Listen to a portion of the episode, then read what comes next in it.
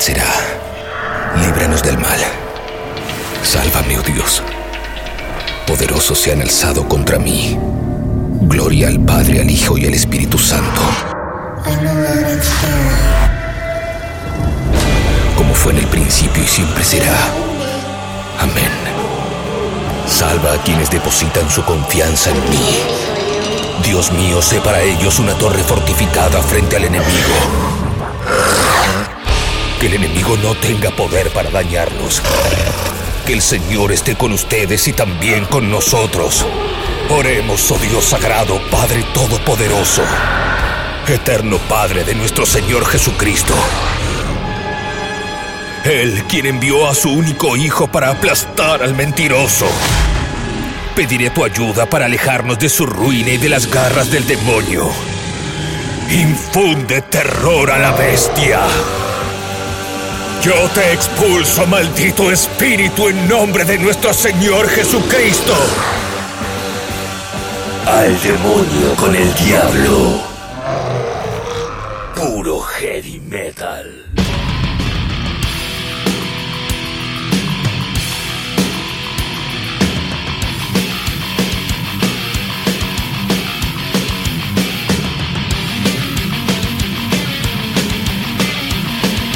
El tiempo pasa y nos vamos poniendo puntos suspensivos completos con la frase que más le guste.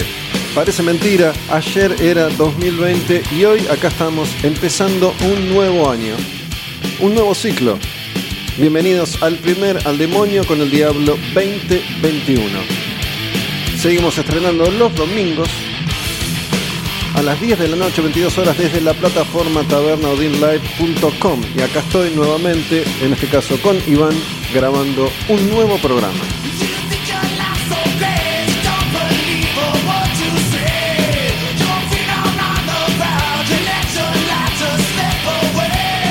Cuando digo acá estoy me refiero a mí, soy Gustavo Olmedo, el mismo de antes, el mismo del año pasado, el mismo de todos los programas anteriores, esos que pueden escuchar cuando quieran on demand en Spotify buscando Taberna Odin Live.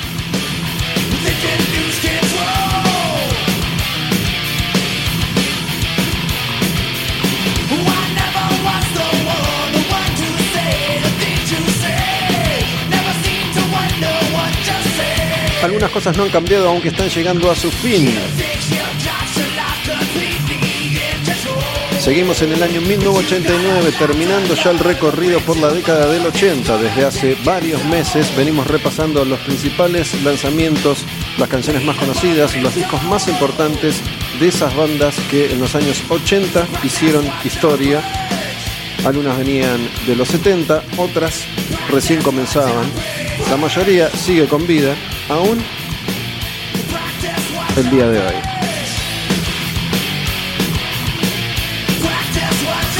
Y esta primera canción de este primer programa del 2021 es de Testament, está en el disco Practice What You Preach, es el disco que saca Testament justamente en ese año, 1989.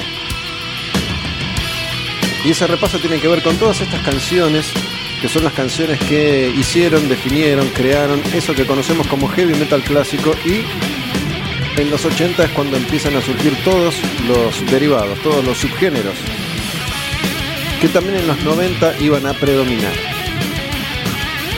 En esas dos décadas, de alguna manera, se hizo básicamente todo. Desde entonces es más difícil, no sé si ser creativos, no sé si ser artistas que renuevan aquello que ya existe, pero lo cierto es que cada vez es más complicado encontrar artistas o géneros o subgéneros que nos atrapen.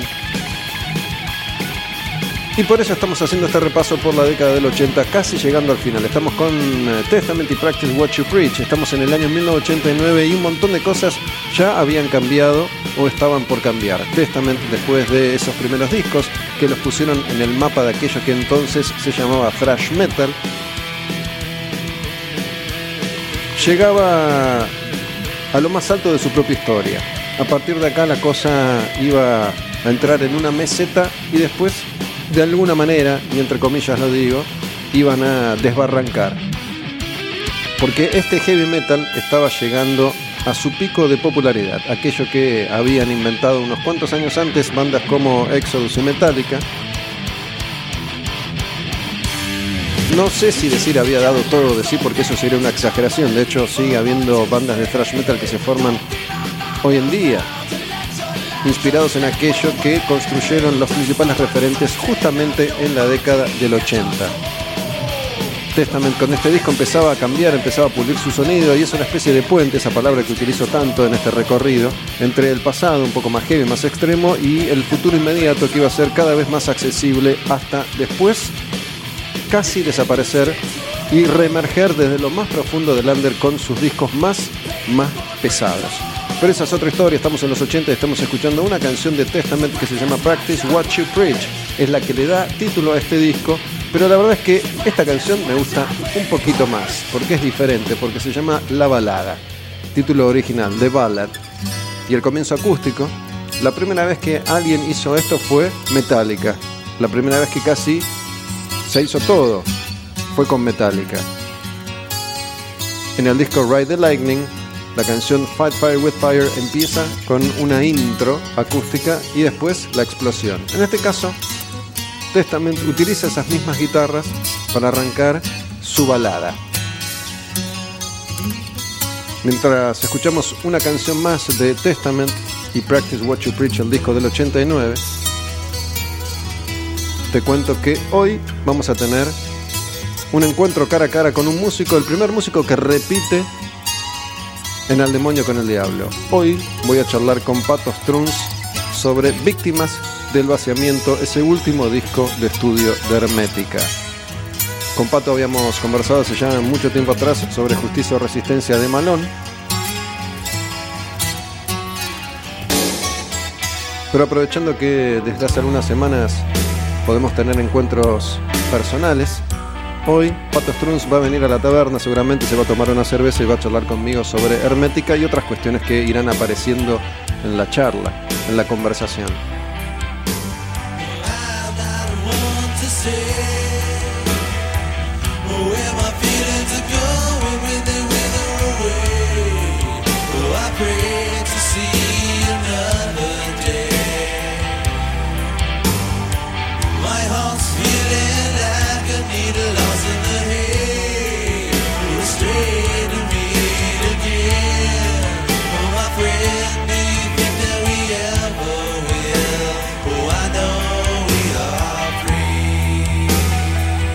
Esta canción es una muy linda canción que arranca así, pero después va a ir subiendo en intensidad.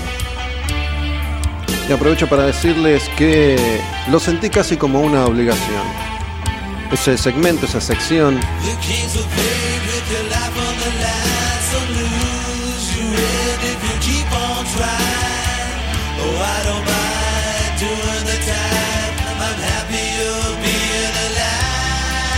Ese apartado que nació la primera vez que vine acá a la taberna, me refiero a modo vikingo, hoy, hoy regresa. Me pareció que en este primer programa del año, no importa cuándo lo escuchen, porque esto queda subido a la plataforma tabernadinlive.com y estrenamos cada domingo 22 horas y después en Spotify. No importa cuando lo escuchen, este en definitiva es el primer programa que sale en este nuevo año que acaba de comenzar. ¿Ya sienten la esperanza renovada ya se les fue a la mierda? ¿no? Todos estuvimos esperando, bueno, que se vaya este 2020 del orto, creyendo que el 2 de enero el mundo iba a ser un lugar distinto. ¿Es así? Me lo cuentan vía DM Olmedo Bus, es mi cuenta en Instagram, Tabernadin, Tabernadin Live, las cuentas de la taberna. Y hoy vuelve en modo vikingo y les voy a contar la historia de dos grandes protagonistas de la mitología nórdica, que están intrínsecamente ligados por un hecho histórico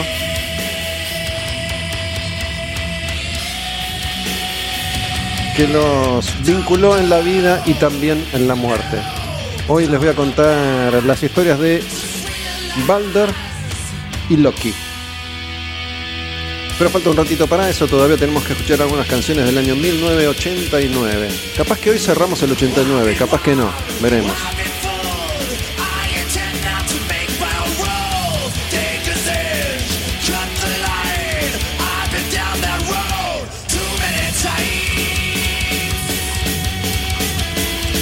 The Ballad se llama esta canción Testament, primera banda que estamos escuchando hoy, Practice What You Preach, y vamos a pasar al próximo lanzamiento de ese año 1989, y me refiero a Viper y el disco Theater of Hate, la canción Living for the Night. Viper sonando ahora en el demonio con el diablo.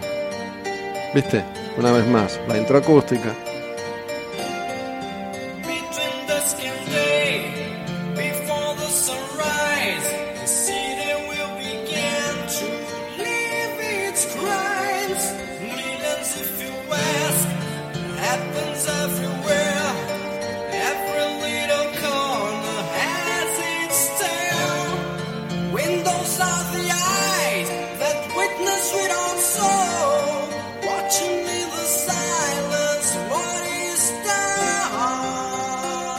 Esa voz es la voz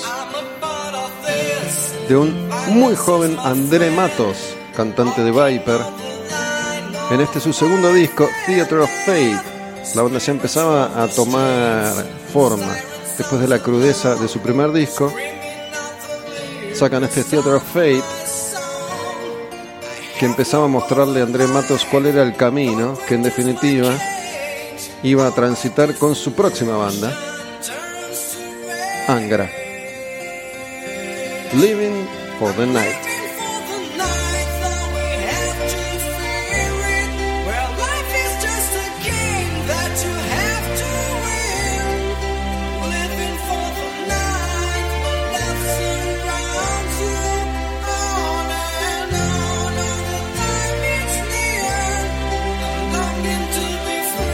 Después de la aparición de Sepultura, unas cuantas bandas de Brasil empezaban a asomar y a tener cierta trascendencia internacional, ¿no? Más allá de Rotos de Porado, por ejemplo, o Sarcófago. Aparecían bandas como Viper en este caso.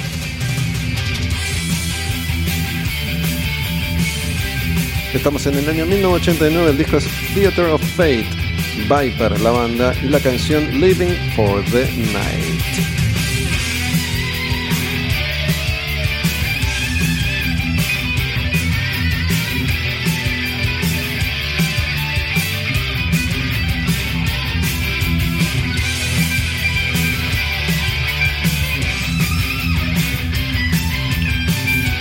Viper que en esos primeros discos, en esos primeros años iba a tener un poco de todo, un poco de heavy clásico, un poco de thrash y también un poco de ese power metal que André Matos, el cantante, iba a experimentar con Angra.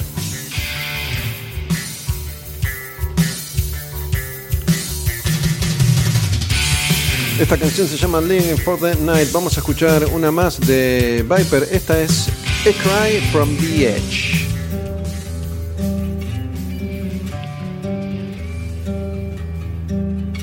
Estamos manejando estos climas con Viper en este disco. El primero era bastante más rápido, más veloz, más crudo también. Ellos eran y sigan, seguían siendo muy jóvenes para este disco, pero bueno, tenían un poco más de experiencia. A Cry from the Edge, Viper.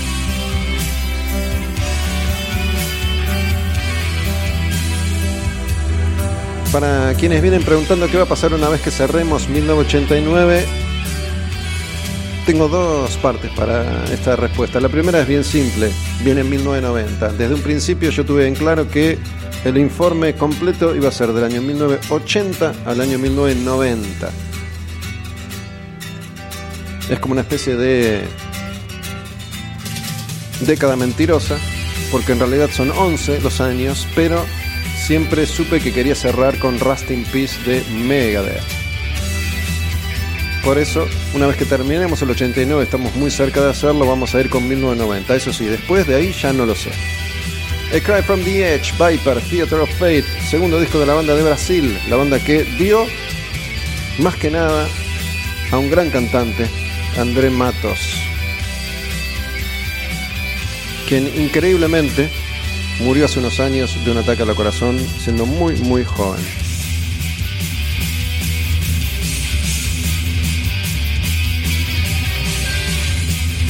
Y estamos en el final de la década, estamos en esa segunda mitad de los 80 donde todas las bandas empezaban a meter canciones cada vez más largas, con más arreglos, con mayor cantidad de riffs por tema. No, un poco siguiendo el camino que como siempre venía transitando Metallica con Unjustice for All, ¿no? que había llegado ahí a la cima de su propia montaña. Canciones más largas, más difíciles y más intrincadas que esas, Metallica no iba a poder hacer, no por un tiempo al menos. Y ahí estaban todos los demás, siguiendo los pasos de los grandes. Y esta canción de Viper que se llama A Cry from the Edge. Vamos a pasar a otra banda que tenía una historia más larga, un recorrido más importante, un grupo que también iba encontrando un sonido bastante, bastante particular. Una banda que había empezado siendo un grupo de metal crudo, rudo, extremo, para convertirse en esto. Voivod en el año 1989 editaba su disco Nothing Face, que tiene esta, que es una de sus canciones más conocidas. Curiosamente, es una versión, es un cover, no es una canción de Voivod, es una canción de Pink Floyd. Pero se adapta perfectamente a eso en lo que Voivod se fue convirtiendo, en una banda dedicada a la experimentación total, buscando sonidos muy nuevos. Y teniendo un pie siempre en lo espacial, en lo etéreo, en lo misterioso, en lo místico, en lo galáctico y también en lo progresivo. Esta es Astronomy Domain de Pink Floyd en la versión de Voivod, una banda canadiense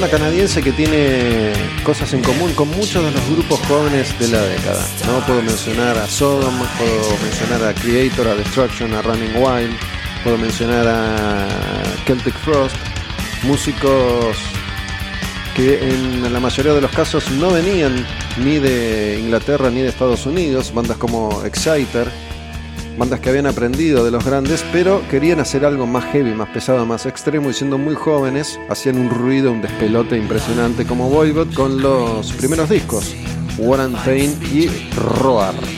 Pero una vez que aprendían a tocar, que aprendían a sonar, que aprendían a componer canciones, se iban alejando rápidamente de ese sonido primitivo. Y Voivod en el 89 ya estaba haciendo cosas descomunales como este Nothing Face. Pero bueno, esta es una versión de un clásico de Pink Floyd de la etapa Sid Barrett, pero esta es una canción propia. Esta sí es una de Voivod y se llama The Unknown Knows. Lo desconocido sabe. Seguimos ahí, ¿no? Con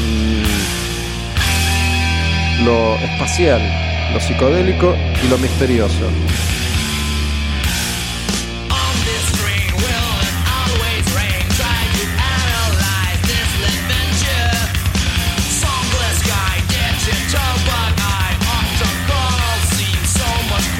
The Unknown Knows.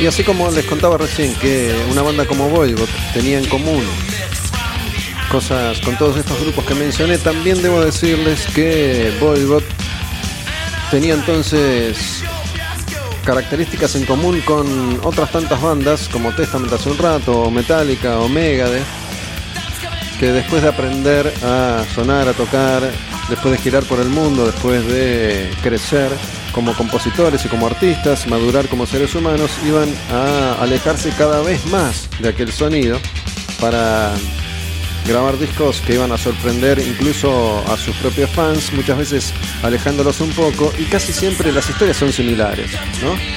Después de esas etapas de exploración y experimentación iban a volver a una especie de sonido más clásico, muchas veces para quedarse ahí. Antes de ir a la próxima banda, quiero decirles que no recuerdo que esto haya sucedido antes, no porque no me haya olvidado de algo, sino porque nadie se dio cuenta hasta ahora. En estos días recibí un mensaje a través de mi cuenta en Instagram, Olmedo Bus, repito ahí por si quieren escribirme, contarme qué les parece al demonio con el diablo, hacer sugerencias o lo que se les ocurra. Pero alguien me dijo, che, ¿qué onda con el primer disco de Skid Row? No lo metiste en el 89. Y le dije, ¿sabes qué? Tenés razón, se me escapó. Así que voy a corregir, voy a enmendar ese error y vamos a ir ahora mismo con un clásico de Skid Row y esta canción te pone feliz, te pone alegre porque estamos en otra completamente distinta. En el año 1989 Skid Row sacaba su primer disco, Skid Row, ese que tiene clásicos como este Youth Gone Wild, de Sebastian Mac, joven y hermoso, de una banda que llegaba tarde. Pero llegaba. Y triunfaba.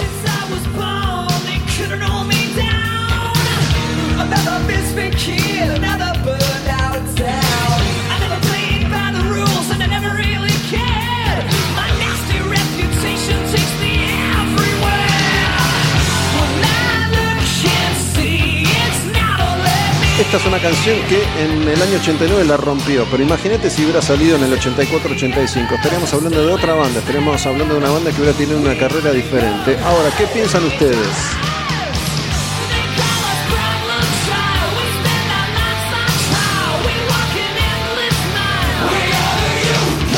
Hemos sido justos, hemos sido injustos con Skid Row. Si bien en este disco les fue muy bien, de alguna manera, sobre todo porque Sebastian Bach era hermoso, lo pusieron en la misma línea de Poison, Motley, de aquello que entonces se llamaba hard rock americano, hard metal o como quieran llamarlo. Lo cierto es que Skid Row era una banda un poco más heavy, tenía más influencias del heavy clásico que todos estos grupos. Eso se iba a notar todavía más con el segundo disco, Slave to the Grind. Pero bueno, aparecieron en esta época, en el año 1989, y es algo así como el grito final, la despedida. La última joda antes de que se arruine la fiesta. Youth Gone Wild.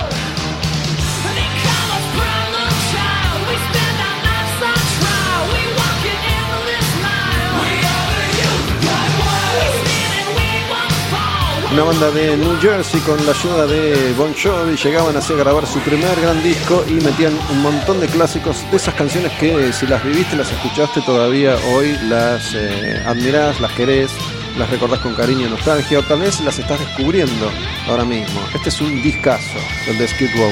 Un grupo que ya desde la tapa decía, para, nosotros no somos Poison, somos un poco más densos, un poco más oscuros. Es una foto de ellos en blanco y negro, en un callejón, en blanco y negro.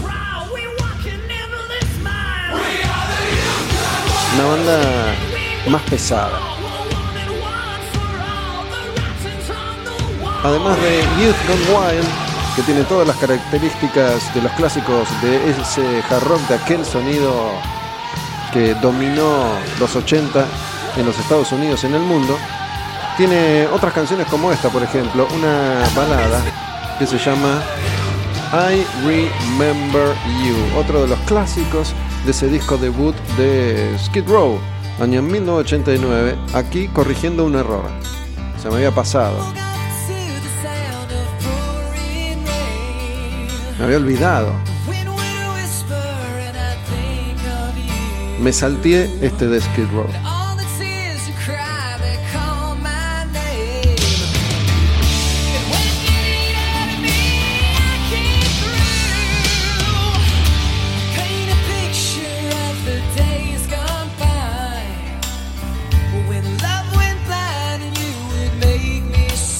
Si bien en este mismo año bandas con las que se los emparentó como Motley Crue sacaban discazos como Doctor Feelgood,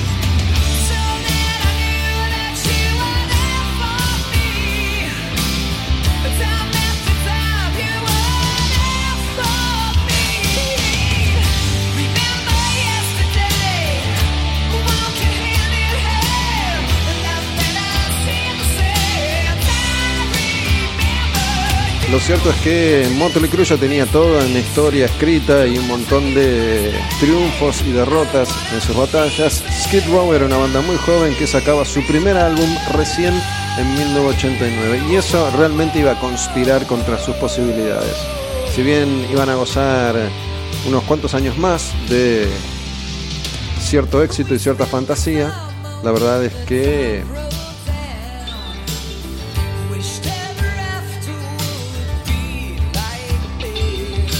Skid Row terminó siendo una banda que queda atada al pasado.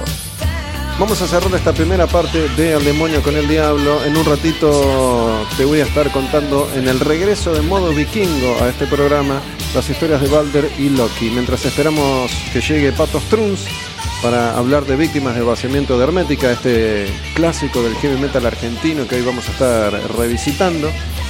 Lo último de Hermética, ¿no? Esa banda que se supone pudo tal vez haber llegado a lo más alto y se terminaba mucho antes de tiempo. Esa canción que vamos a escuchar ahora para cerrar este primer bloque es de Skid Row de ese primer disco. Estamos en el año 1989, llegando casi al final ya de ese recorrido y se llama 18 and Live. más. Esta, esta es de llorar. Esa definición que a mí me encanta. Canción de amor. Canción de juventud.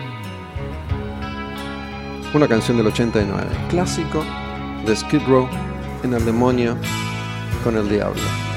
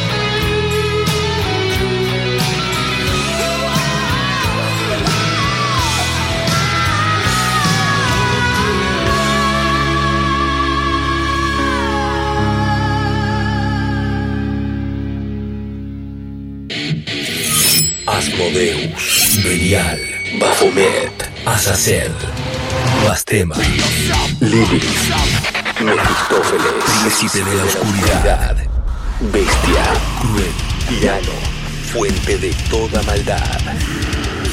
Al demonio con el diablo, puro heavy metal. Ariman, Angra Mainyu, Augamata. Espíritus destructivos, del mal y el sufrimiento en el mundo. Al demonio con el diablo. Puro heavy metal. Al demonio con el diablo. Puro heavy metal. Satán. Serpiente que tentó a Adán y Eva con el fruto prohibido. Ángel caído que aterroriza al mundo. Antítesis de la verdad. Arderá en el infierno. Al demonio con el diablo. Puro heavy metal.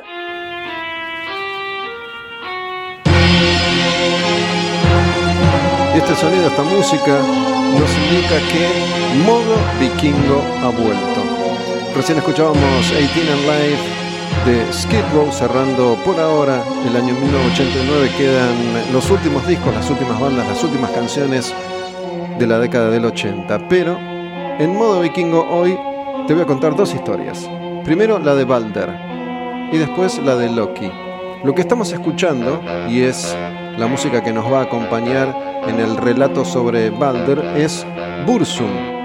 Bursum, la banda de Bark Vikernes, que cuando grabó este disco estaba preso. Este disco se llama Daudi Balders y es un disco basado en Balder y en Ragnarok, esta guerra del fin del mundo en la mitología nórdica y es un disco que Vikernes graba en prisión con las herramientas que tenía a mano. Más que nada sintetizadores y alguna computadora para hacer sonidos. Y empieza a modificar el sonido de la banda, llevándolo más para un costado ambient, porque no tenía otras chances tampoco ahí en prisión. ¿Por qué estaba en prisión? Bueno, lo hemos comentado varias veces. Fue uno de esos principales protagonistas, tal vez el más importante de todo, de aquello que se llamó el Inner Circle, el círculo íntimo, interno del black metal noruego, la escena de principios de los 90. Y Bar Vikernes asesina de 254.000 puñaladas a su ex amigo, Hieronymus de Mayhem. Por eso es condenado a unos cuantos años en prisión y queda en libertad luego de pasar 16 encerrado, libertad condicional. Bueno, este disco nos va a acompañar entonces en este relato modo vikingo, primera parte. Balder es el dios de la luz, de la alegría, de la pureza, del sol de verano en la mitología nórdica. Es el hijo de Odín y de Frigg, la diosa es además padre de Forseti y tiene muchos hermanos, entre ellos Thor y Valli. La muerte de Balder, el hecho principal en su vida es que muere. ¿no? Es lo más importante que pasa en la mitología nórdica con Balder, que muere. Es una gran tragedia su muerte y es un hecho que de alguna manera desencadena el Ragnarok, esa guerra final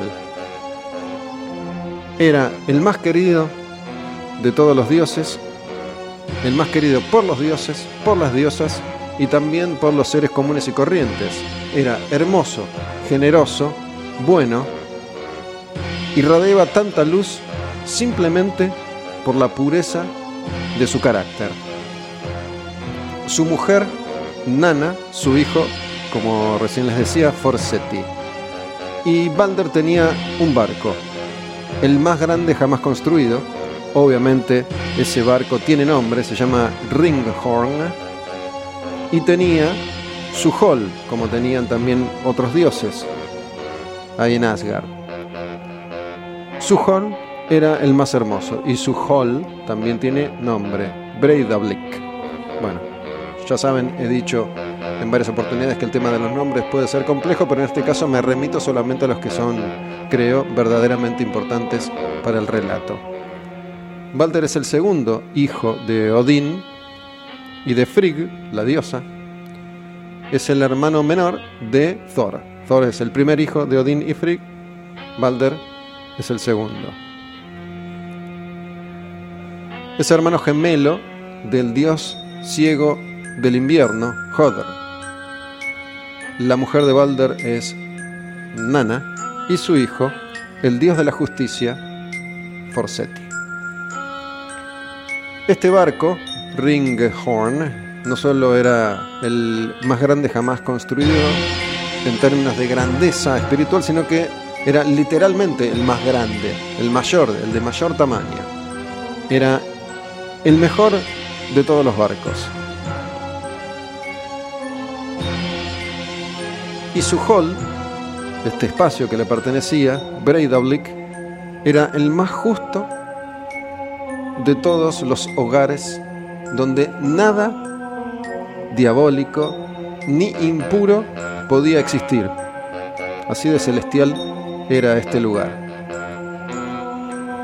Pero ¿qué pasa? Además de su gran coraje y honor, hay un mito que rodea la historia de su muerte. Esto empieza cuando él soñó que iba a morir. Entonces esto causó en su mamá, la diosa Frigg, un pavor tal que lo que hizo fue hacerle jurar a todas las cosas, a todas las cosas, no a las personas, a todas las cosas que nada podría dañarlo, ningún objeto. Le hizo jurar a todas las cosas que no iban a poder dañar a Balder. Todos estuvieron de acuerdo. Ninguna de las cosas, ni tampoco de las otras cosas que surgieran de esas cosas, podría dañar a Balder. Y de hecho era una especie de juego, ¿no? Los otros dioses y diosas le tiraban cuchillos, le tiraban flechas para ver qué pasaba y nada le hacía daño. Todo seguía de largo, nada podía lastimarlo. El plan fue casi perfecto, porque siempre hay una pequeña falla. A Frigg, su mamá, la diosa, se le olvidó pedirle juramento a una única, única cuestión. Le pareció tan insignificante que creyó que no hacía falta. El muérdago. ¿Y qué pasó? El sorete de Loki. Hay algo que no entiendo igual de la mitología nórdica. Casi todos eran buenos menos Loki. Todas las cagadas se las mandó siempre Loki. Bueno, ¿qué pasa? Loki. Loki era, es, era shapeshifter, podía adoptar distintas formas. Entonces se disfraza y le pregunta a Frigg, che, ¿de verdad nada puede joder a Balder? Y finalmente obtiene la confesión deseada, ¿no? Ella le dice, mira, no, todas las cosas juraron que no podían hacerle daño. Lo único que me faltó es una boludez, el muérdago, pero no pasa nada. ¿Qué hizo Loki entonces? Inmediatamente consiguió muérdago y le dio forma de dardo. Con muérdago construye una especie de dardo. Entonces, varios dioses estaban jugando un juego con Balder y le tiraban proyectiles, tratando de lastimarlo, tratando de dar en el blanco, y todos fallaban. Todos los objetos fallaban porque todos los objetos juraron nunca jamás herir a Balder. No podía ser tocado por ninguno de los intentos de ninguno de los dioses o diosas. ¿Qué hizo Loki? Le dio el dardo de muérdago a quién? Al hermano gemelo de Balder, Joder, ciego, que no alcanza a ver qué es lo que tiene en la mano. Entonces le dice, mira, apunta acá, Loki lo ayuda, le dice, apunta acá. Joder tira ese dardo que le da en el pecho a Balder y lo mata inmediatamente. Aunque de alguna manera Joder era inocente, la verdad es que lo hicieron caca. Tuvieron que vengar la muerte de Balder. Y fue Bali que había crecido con un único propósito, matar a Joder. Los otros dioses se lamentaron su muerte y Odín dijo esto hay que remediarlo. Le pidió a la diosa de la muerte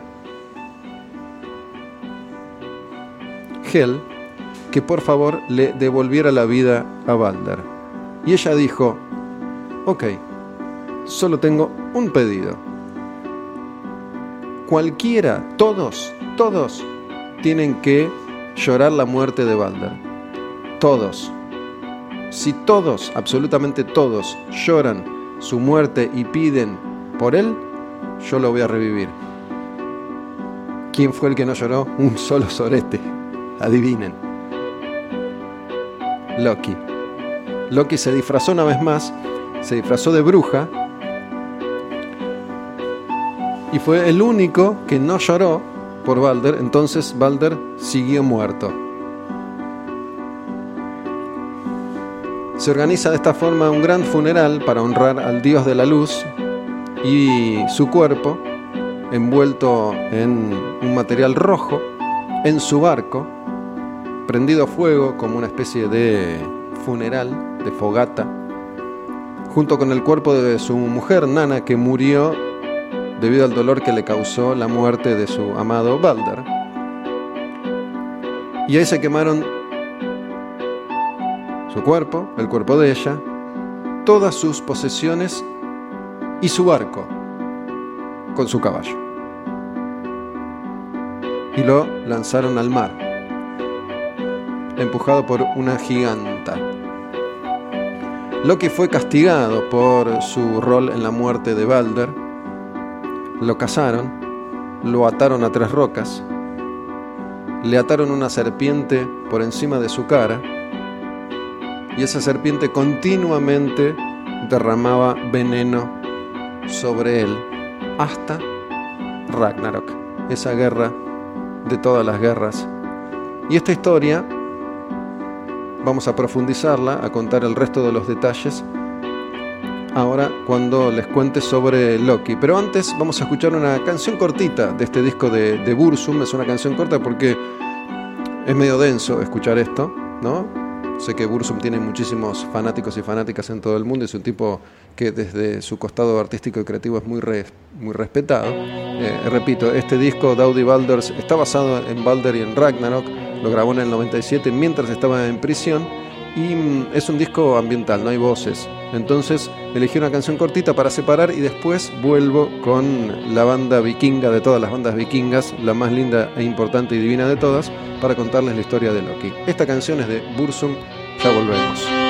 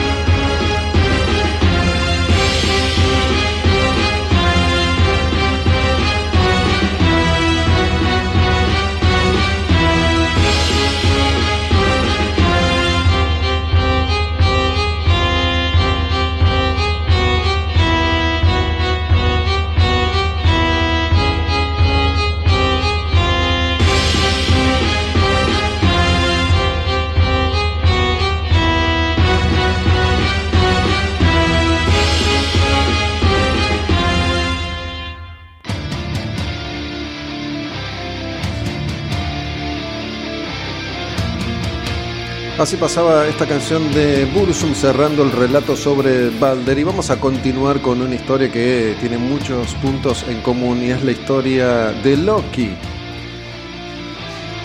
Loki es un dios y es un gigante en la mitología nórdica.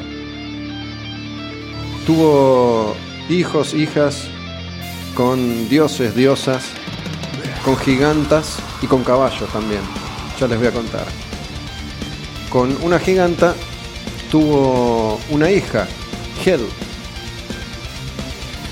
También tuvo al lobo, Fenrir. Y también a Jormungander, la serpiente. Todos los malos son hijos de Loki. Él es el más malo de todos. Y todos los malos son sus hijos. Su esposa es eh, Sigyn. Y con ella tuvo a Narfi. ¿No? Estamos hablando acá de una diosa antes de una giganta. Pero también tuvo, cuando él adopta la forma, les recuerdo que era shapeshifter, podía adoptar la forma que deseara, adopta la forma de una yegua y con un caballo, un semental, tiene otro caballo. Tienen juntos un caballo de ocho patas, Sleipnir, que es el caballo de Odín. ¿Ok? Muchas veces Loki está del lado de los buenos, pero casi siempre está del lado de los malos y se comporta maliciosamente contra los dioses. Siendo un shapeshifter, pudiendo adoptar la forma deseada, aparece en muchos incidentes adoptando distintas formas. hace un rato les contaba que para matar a Balder adoptó distintas formas. Pero bueno, ha sido salmón, ha sido yegua, ha sido bichito. ¿Se acuerdan cuando conté la historia de Mjolnir? Cómo hicieron el martillo de Thor. Bueno, ahí se hizo bicho para fastidiar a quienes estaban fabricando el martillo de Thor. Si en algún momento tuvo relación buena con algunos dioses y diosas, eso se termina debido a su rol en la muerte de Balder. Entonces, como les contaba recién sobre el final del relato anterior, él es atado y lo atan con las entrañas de uno de sus hijos, que había sido destrozado. Le ponen una serpiente encima cuando él está atado. Esta serpiente derrama veneno sobre él. Entonces su mujer, Sigyn, lo que hace es pone un bowl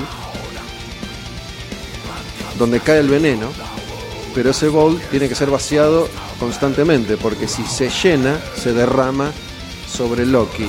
Y cuando se llena y se derrama sobre él, le provoca un dolor tal que ese dolor genera terremotos. Recordemos que un terremoto lo va a liberar de sus ataduras para tomar su lugar en el Ragnarok.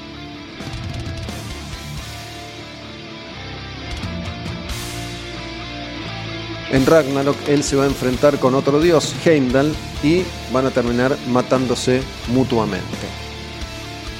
Al principio Loki era la personificación del odio y después se convirtió en alguien diabólico. Algunos, algunas fuentes indican que fue originalmente un demonio o un gigante, ya que él es hijo de dos gigantes. Loki, al compartir sangre con Odín, se convierte en un miembro de esos dioses y se transforma en algo así como el medio hermano de Odín. Muchas veces esta historia no se conoce porque al Thor y al Loki y al Odín que conocemos viene en general de la Marvel y los cómics y las películas. Ahí Thor y Loki son hermanos, pero en realidad Loki es eh, tío de Thor. Seguimos avanzando con la historia entonces mientras escuchamos a Mona Marth y estas canciones que estamos escuchando mientras yo cuento la historia de Loki son canciones que hablan de Loki, que tienen a Loki como protagonista.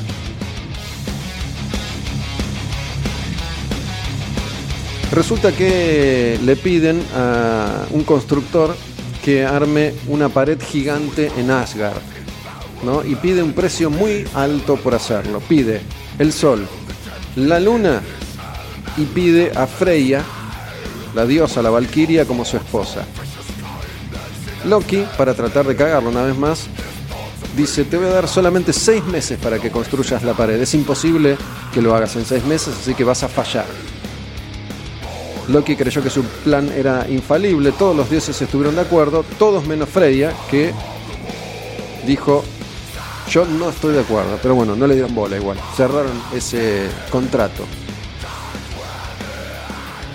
Este constructor tenía su caballo, su caballo, que voy a decir por una única vez su nombre, Svadilfari es el caballo con el que Loki va a tener un caballito, el de ocho patas, para Odín. Loki se va a disfrazar de yegua justamente para distraer a este constructor. Cuando ven que va a llegar bien a construir la pared, Loki una vez más toma cartas en el asunto y de esta forma lo distrae y finalmente falla, pasan los seis meses y no puede construir la pared. Pierde esa, esa apuesta. Y tiene un caballo Sleipnir, que es el caballo de ocho patas, que es el caballo de Odín.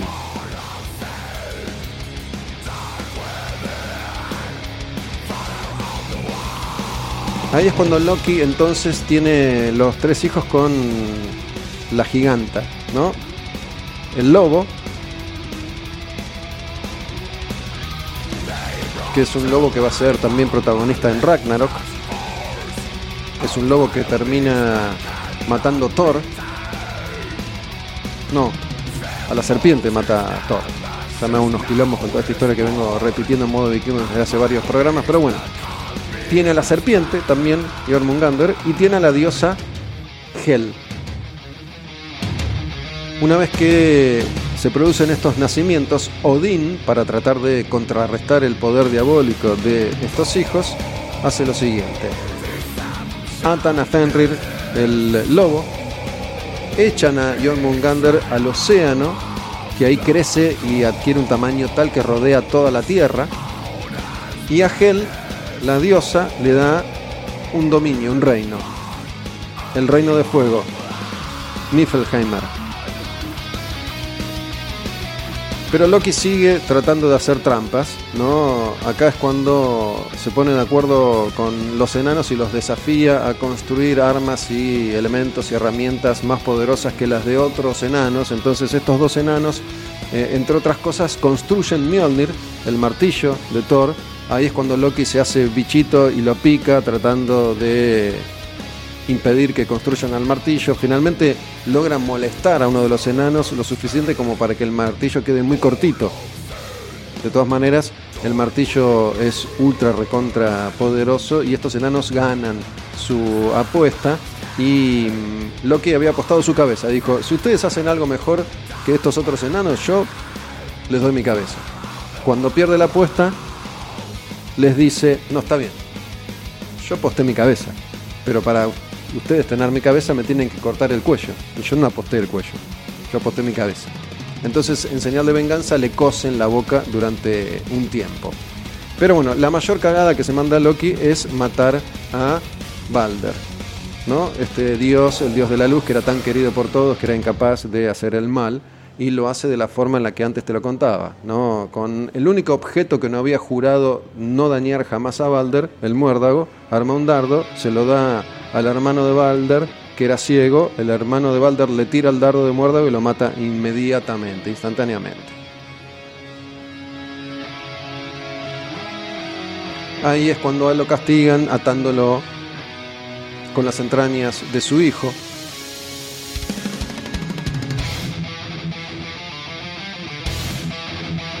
Ahí es cuando la mujer de Loki intenta retener el veneno de la serpiente para que no le hiciera daño a él, poniendo un bol, pero ese bol cada vez que se llenaba, si no era vaciado a tiempo, se derramaba sobre Loki, generándole un dolor tal que producía terremotos. Finalmente, la serpiente Jormungander, cuando crece tanto, tanto, tanto, genera un terremoto, ese terremoto libera a Loki, se desata ahí el Ragnarok después de la muerte de Balder, se hacen mierda todos contra todos, no sobrevive nadie, pero bueno, de la nada misma resurge el reino, como creemos que puede llegar a pasar con la Tierra una vez que nosotros como Loki terminemos de hacer mierda toda. Estas son básicamente las historias de Balder y de Loki en modo vikingo, el regreso de esta sección itinerante en Al Demonio con el Diablo, este programa que una vez más les cuento estrena los domingos a las 10 de la noche en la plataforma tabernaudinlive.com. Después esos mismos contenidos están disponibles en Spotify para que puedan escucharlos cuando quieran. En Spotify buscan Taberna Live y ahí aparecen todos los programas.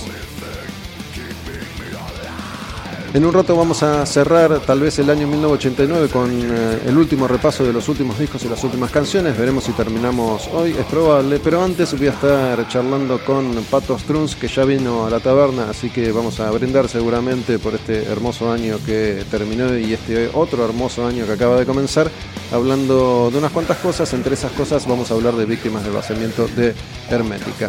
Cerramos modo vikingo con una canción, una canción de Amon Amarth que es una canción que habla de Loki y se llama Shape Shifter. Esta habilidad que tiene Loki para adoptar cualquier forma y así engañar siempre a sus víctimas. Pasó otro modo vikingo en el demonio con el diablo, escuchamos Bursum y la historia de Balder, escuchamos ahora a Mona y la historia de Loki.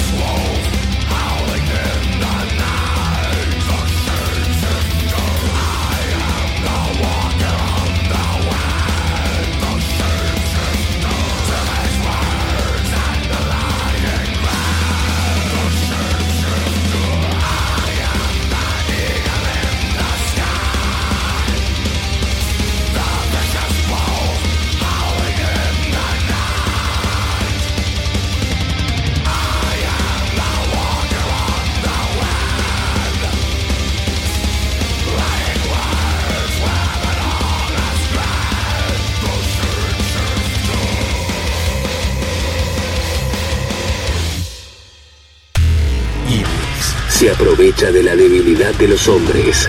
Ángel que desobedece a Dios. Víctima del libre albedrío. Al demonio con el diablo.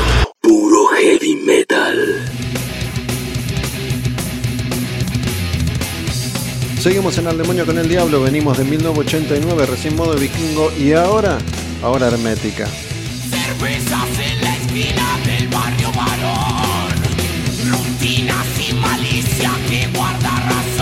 Con esta canción Soy de la esquina empieza Víctimas del Vaciamiento, el último disco de estudio de Hermética y para hablar de este nuevo clásico del heavy metal argentino, una sección que viene desde el programa 1 en el que hemos charlado sobre luchando por el metal de B8, hemos hablado de muchos clásicos del heavy metal argentino, muchos discos, muchas canciones y también muchas historias.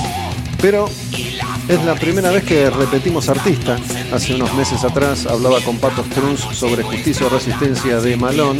Esta vez Pato Strunz está acá conmigo en la taberna. Personalmente nos hemos visto por primera vez en mucho tiempo y lo convoqué nuevamente a Pato para hablar de este disco de Hermética Víctimas del Vaciamiento. ¿Qué haces, Pato? ¿Qué tal? ¿Cómo estás? Un gusto. ¿Cómo andás? Un gustazo, che, llegar acá. Eh, la verdad que muy lindo lugar, no conocía, espectacular. Eh, muy, muy bueno, muy bueno. Muchas gracias. Gracias a, Iván que está grabando y es eh, en definitiva quien nos habilitó estas cervezas con las que eh, ya, ya brindamos con, con Pato.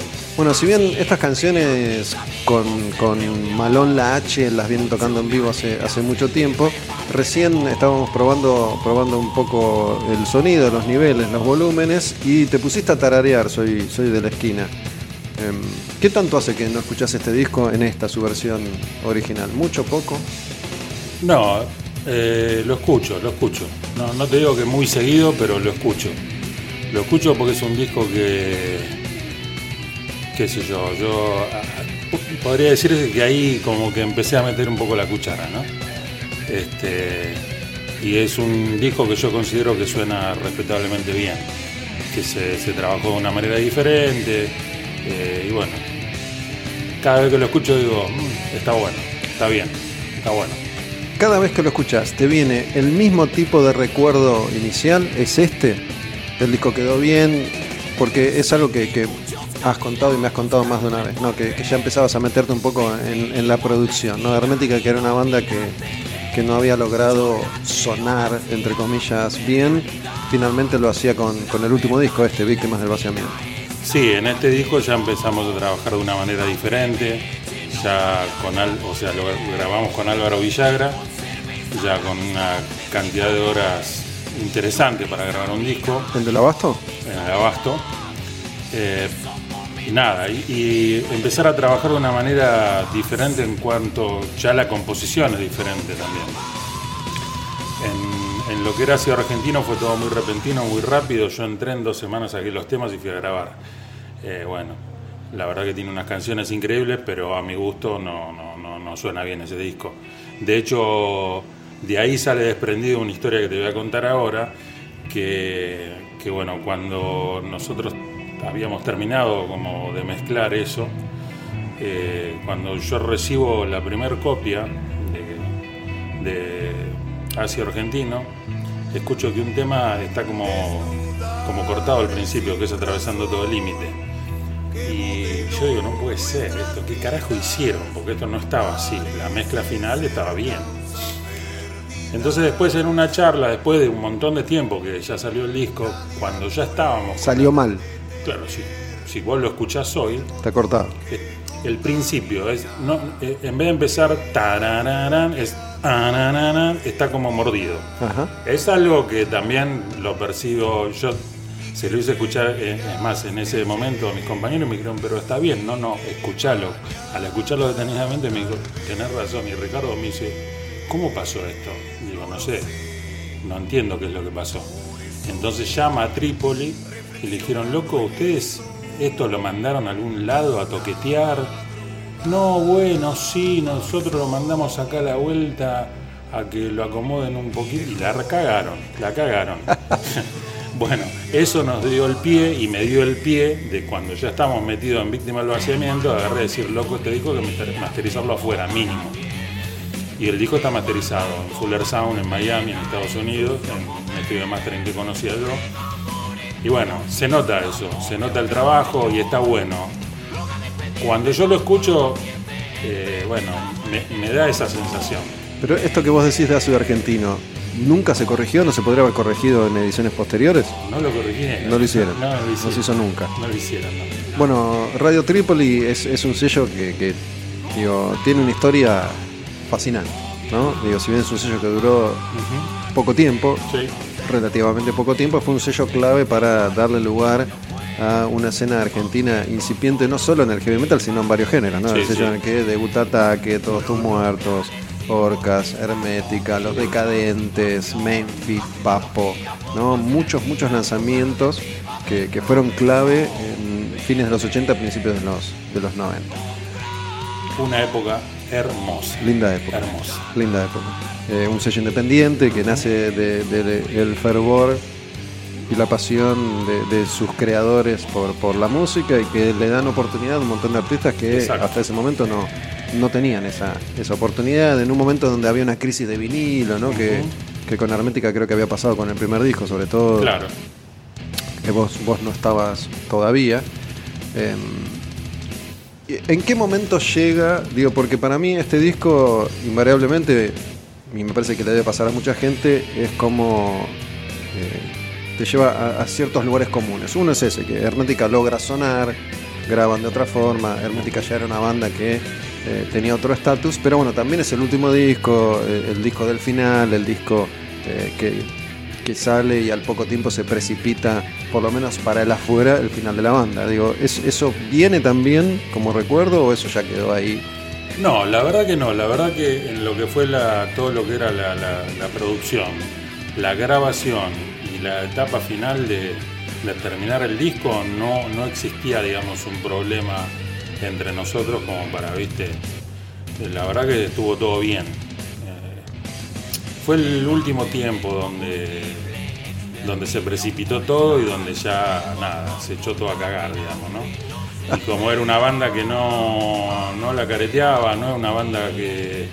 Nunca salimos al escenario sin querer estar. O sea, nunca lo hicimos. Siempre lo hicimos porque queríamos estar haciendo eso en ese momento. Sí, el último disco en vivo, que es lo último de obras, ahí sí ya las cosas estaban mal. Y es terrible, porque yo estaba todo el tiempo en el estudio con Álvaro, mezclando y mezclando y mezclando. Y se combinaban. Un día venía Ricardo, porque yo estaba bien con él, y ese día eh, Claudio y el Tano no venían, y al otro día no venía Ricardo y venía Claudio y el Tano, ¿no? una cosa de loco. Pero, pero bueno, pero Cuando se hizo ese Obras, ¿ya había problemas? Cuando se hizo el show, eh, ¿empezaban a No, aparecer ahí? No. Estaban como empezando a aparecer las cosas, ¿viste? Y, y bueno, y se precipitó así todo como muy rápido. Eh, de hecho, eh, cuando las cosas se precipitan y se arma el quilombo, yo siempre fui del espíritu de tratar de arreglar las cosas y yo quería que la banda siga. Yo no quería este, que Hermética se separe, eh, quería que por lo menos hagamos otro disco más y que le busquemos la vuelta a, la convivencia, que en definitiva era el problema, la convivencia, el estar. Lo último era ya no querer estar, ¿no? Por- Porque nada, nosotros teníamos una, una cosa y el otra, y bueno, y era muy complicado todo. La última gira él viajó separado, nosotros por un lado, él por el otro. ¿Ya estaba Caputo laburando con ustedes? Sí, sí, sí, Caputo fue partícipe de todo eso, Sí, Caputo es quien en definitiva después labura con más fuerte. montones de años con, con Ricardo, hasta hace un par de años. Exacto. Pero sabes que me parece muy interesante esto que se ha hablado, lo hemos hablado, lo he hablado con todos ustedes una y mil veces, pero bueno, pasaron ya 25 años, ¿no? Eh, y, y me parece que es interesante volver a hablar de eso para ver cómo lo contás hoy. Claro. Por ejemplo, que, que te tengo a vos acá, Pato, y porque con, con toda la historia y con, con todas las historias que surgieron desde entonces, por ahí ahora uno puede sacar una que otra conclusión. Pero, digo, eh, la separación de Hermética significa un montón de cosas. Entre una de esas cosas, eh, la transformación de Ricardo en otro Ricardo, Sí. ¿no? Eh, en ese momento empieza, eh, creo yo, a, a transformarse Ricardo en este Ricardo. Es un proceso largo también. No, Sí, sí. no, no digo que el de hoy sea igual al del 95, pero no. hay una transformación. Lo que yo recuerdo entonces es que fue una discusión de guita, ¿no? donde Ricardo tenía eh, un mayor, mayor porcentaje, bla, bla, bla, y en un momento se le plantea esta desigualdad y ahí se rompe la, la sociedad. ¿Fue eso? No, No. no, la verdad que no. Eso es como decís vos. El tema de la plata era, era así. Ahora, yo cuando entré en la banda me dijeron, che, vos cobrás el 10%. Y yo, 24 años, soltero, eh, entraba en primera con una banda. Era para mí, era glorioso. Estaba buenísimo para mí. Y siempre fue así y jamás me quejé por eso porque para mí estaba bien. Eh, mis posibilidades estaban buenísimas, ¿no? Eh, lo que pasó después es una cuestión de convivencia. De convivencia, no de plata. de No fue plata. No, no fue plata, no fue plata. Porque siempre se dijo que había sido No, plata, no, ¿no? no que, fue que plata. este acuerdo que, que ustedes aceptaron, porque muchas veces en la historia de la música y de la humanidad pasó. Eh, una cosa es, vos y yo nos ponemos de acuerdo hoy con esta realidad, en cinco años la realidad es otra y yo te quiero renegociar. Y es lícito, ha pasado millones de veces. Y Pero no fue claro, eso. No, no fue eso, no fue ¿Y eso. cuáles eran los problemas de, de No, el- el convivencia? problema que, que, que Ricardo empezó a cambiar. El, el- cuando yo lo conocí, mirá que yo estuve en el- desde el 91 hasta el fin del 94 con él. El tipo cambió un montón en esos años. Un montón. En el 91 era una persona, en el 94 era otra. Y llegaba un momento que el loco no podíamos estar, pero ni tomando algo, porque se tornaba insoportable. Insoportable y, y no podías hablar, no podías decir nada, porque el chabón era lo que quería él y solo él, y él, y él, y él. Y todo giraba en torno a él. Y, era y eh, los camarines era como, che, loco, no, no, fíjate si hay otro camarín porque yo no lo quiero escuchar más. Y cuando ya te empieza a pasar eso es una cagada, porque, porque bueno, porque vos no querés estar con la persona. Y nosotros tres nos pasaba eso. Entonces era muy complicado todo. Y él, imagínate con, con la personalidad que tiene él, él notaba eso, se ponía peor. Se ponía peor. Se ponía muchísimo redoblaba la apuesta. Claro, exactamente, exactamente. En Los últimos viajes él terminó viajando solo. Pero nada, un, nada, es como, yo siempre lo digo, es como tener una novia y bueno, pasaste un montón de años felices y en algún momento se pudre todo y se pudre todo y no la querés ver más y ya está, y no te puedes sentar ni a tomar un té. Y bueno, y eso es lo que pasó.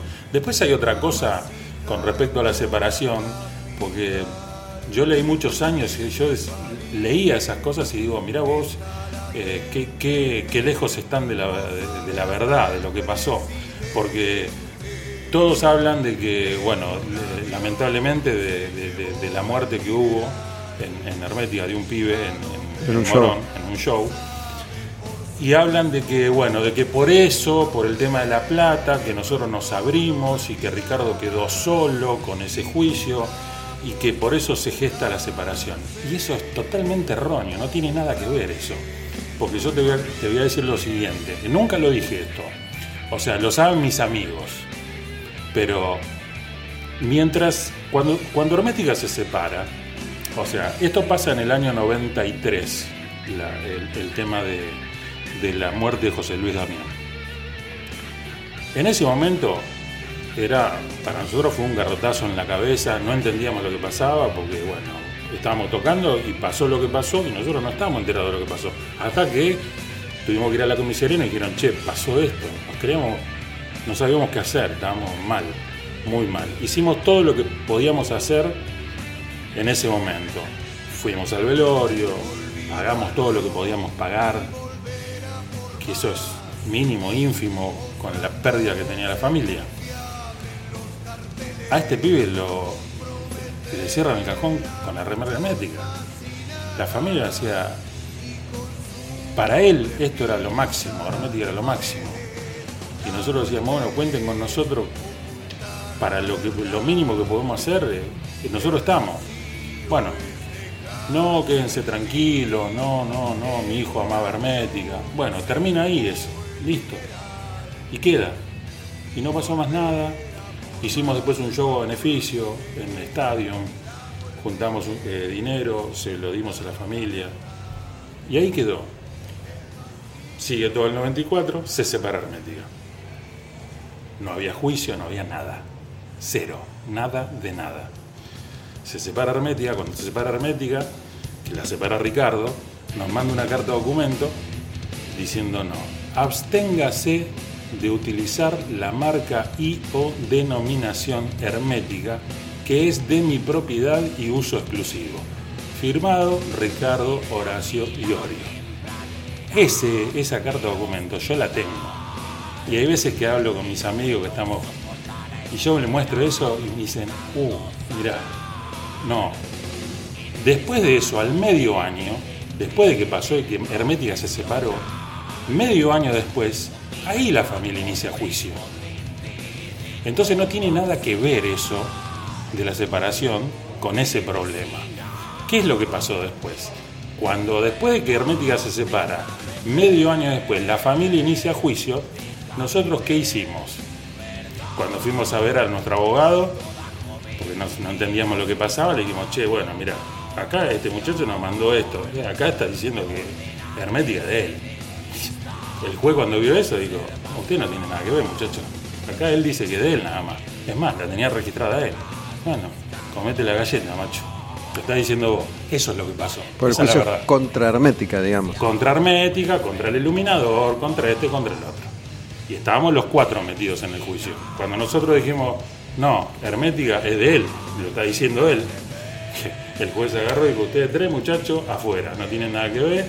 Y obvio, y la pagó él con el sonidista, con este y con el otro. Tampoco es que quedó solo. Pero bueno. Este es el famoso embargo de, Exactamente, de de Sadaic Sadaic, y qué ese es el embargo de Sadaic, exactamente. Pero no tiene nada que ver con la separación. Y vos si lo lees y lo buscas, están totalmente equivocado lo que dicen. Pero bueno, es una historia que era interna nuestra, que hoy sí yo te lo puedo decir porque nunca me gustó hablar de esto. Ahora, pasaron un montón de años y yo sí, hoy te lo puedo decir porque ya está. Pero loco, sáquense eso porque no era así. Y es más, en algún momento te voy a mandar la carta. Bueno, ot- otra de las cosas que, que uno puede ver a la distancia es que aún con sus diferencias, vos, el Tano, el Tano Romano, guitarrista de Hermética, y Claudio Connor, cantante de Hermética, no solo formaron Malón inmediatamente después, sino que eh, siguen hoy en día en contacto, ¿no? Más Sí, allá sí, de claro. diferencias que van y vienen. Por supuesto. eh, siguieron teniendo una relación cercana durante veintipico de años. Siempre. Eh, digo, me, me parece interesante ¿no? hacer esta especie de, de- de recuento de, de la historia, más allá de estos hechos que son, son tienen que ver con causas eh, jodidas, Sí, como la muerte de alguien, que esta persona se había electrocutado. Se electrocutó, exactamente. Eh, mira, te digo una bolude, pero hace poco vi, vi a mi hermana, mi hermana Gabriela, que vive en Córdoba, y estábamos hablando de la separación de, de nuestros viejos hace 40 años. Mira, Entonces yo tengo. Hay algo que yo no recordaba. Y que le pregunté, che, pero esto me dijeron que pasó esto. Y ella me dice, sí, sí, pasó esto, ¿no? Que como que mi- nuestros hijos nos habían hablado juntos, diciéndonos que se iban a separar, bla, bla. Yo no tenía ese recuerdo. Yo tenía un recuerdo que mi hijo de pronto no estaba más. Pero di- lo que quiero decir con esto es. eh, con los años, los recuerdos de cada uno se van modificando, ¿no? Y uno, Exactamente. y uno a veces está completamente seguro de algo que después ya no sabemos si pasó o, o no pasó. Em, pero bueno, yo me, me puse a escuchar este disco, Víctimas del Vaciamiento, y me pasa algo con este disco, ¿no? Si bien reconozco que, que tiene un montón de clásicos, Soy de la esquina, Otro día para hacer, Olvídalo y volverá por más, Hospitalarias Realidades, Cuando duerme la ciudad, Ayer deseo de realidad, son casi todos clásicos. Y suena, es el que mejor suena. sí. Eh, yo le tengo más cariño a los otros discos. Digo, no sé si, si los. ¿Vos coincidís que los mayores clásicos son los otros o, o no necesariamente? ¿Son todos clásicos? Mira, a mí el disco que más me gusta es Así Argentino. Las canciones. Las canciones son las que más me gustan. Sin embargo, las letras me parecen las mejores para mí, las del primer disco de Hermética. Las otras letras están increíbles, escribía increíble, todo, pero si yo tengo que elegir, me quedo con las letras del primer disco. Del segundo disco me quedo con las canciones en general. Y del tercer disco es como un balance para mí de todas esas cosas pero bueno, donde también me tira que el disco suena bien. Y bueno, y eso a mí me atrae mucho, digamos. Pero sí también tiene, tiene canciones cuando ponele, cuando duermo en la ciudad es un tema que a mí me gusta mucho, por lo que dice, por el momento, eh, por, ser un tema que es sencillo, pero que tiene su cosa, digamos, que no, no termina de ser algo sencillo, sencillo. Y después hay otros temas que sí son nada, muy, muy especiales, digamos. Soy de la esquina, es un tema que el que lo escucha y el que es heavy metal y estuvo en, un barrio, bueno, se identifica plenamente con eso porque es algo que es específicamente en la imagen de eso, ¿no? Y eso me traslada siempre a cuando fui joven y, y nada, y estaba en la esquina con los pibes. Pero después tiene temas como Otro Día para Hacer, que la letra me parece su- sublime, o sea, Bueno, esa creo que es la, la canción que, que más me gusta. increíble me parece. Soy de la esquina, me parece que el, el gran acierto es el título. Claro, sí. ¿no? Si se hubiera llamado Aguante el barrio, no sé si hubiera sido tan No, efectiva, claro, ¿no? claro, claro, seguro. Eh, digo, si bien la, la letra es una de esas letras de, de- ¿Las letras eran siempre Ricardo? ¿100% Ricardo? Ok, Sí, bueno, sí. si bien es una de esas letras Claro, menos una que de Ana Mourín, que es Atravesando todo el límite, que era la mujer de Ricardo. la mujer de Ricardo. exacto. Este, Pero Ricardo lo que tenía era eso, es que escribía y te representaba un momento, una historia, algo que pasaba en determinado barrio, determinada cosa, como la calle de Liniers. Vos escuchás la calle de Liniers y es, son las calles de Liniers, estás ahí en, en la calle de Liniers. Y bueno, es representar el presente, o sea, es algo, es muy bueno, eso creo que es lo, lo, mejor que tenía Ricardo, ¿no? No, a mí me parece que, que en, estas charlas, sobre todo con, con los músicos eh, históricos, en estas charlas en, este programa, eh, en, gran medida podemos reconstruir la historia del heavy metal argentino y un poco la, razón de ser esta sección es esa.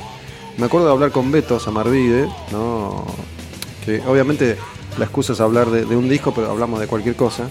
En este caso hablamos del primer disco de Logos, pero bueno, él, él me contaba, así como vos estás contando el final de Hermética, el final de B8 Claro. y hacía una descripción de, de Ricardo, eh, un Ricardo que tenía un montón de inquietudes intelectuales y espirituales. De hecho, eh, los distintos caminos espirituales que elige cada uno en B8 de alguna forma desencadenan o, o precipitan ese final también. Eh, pero bueno, Ricardo tenía un montón de inquietudes y inquietudes que después plasma en las letras de, de- de Hermética, en ese primer disco sobre Claro. todo y también en el segundo. ¿Con qué Ricardo te encontrás vos? Digo, ¿en, en qué momento intelectual estaba?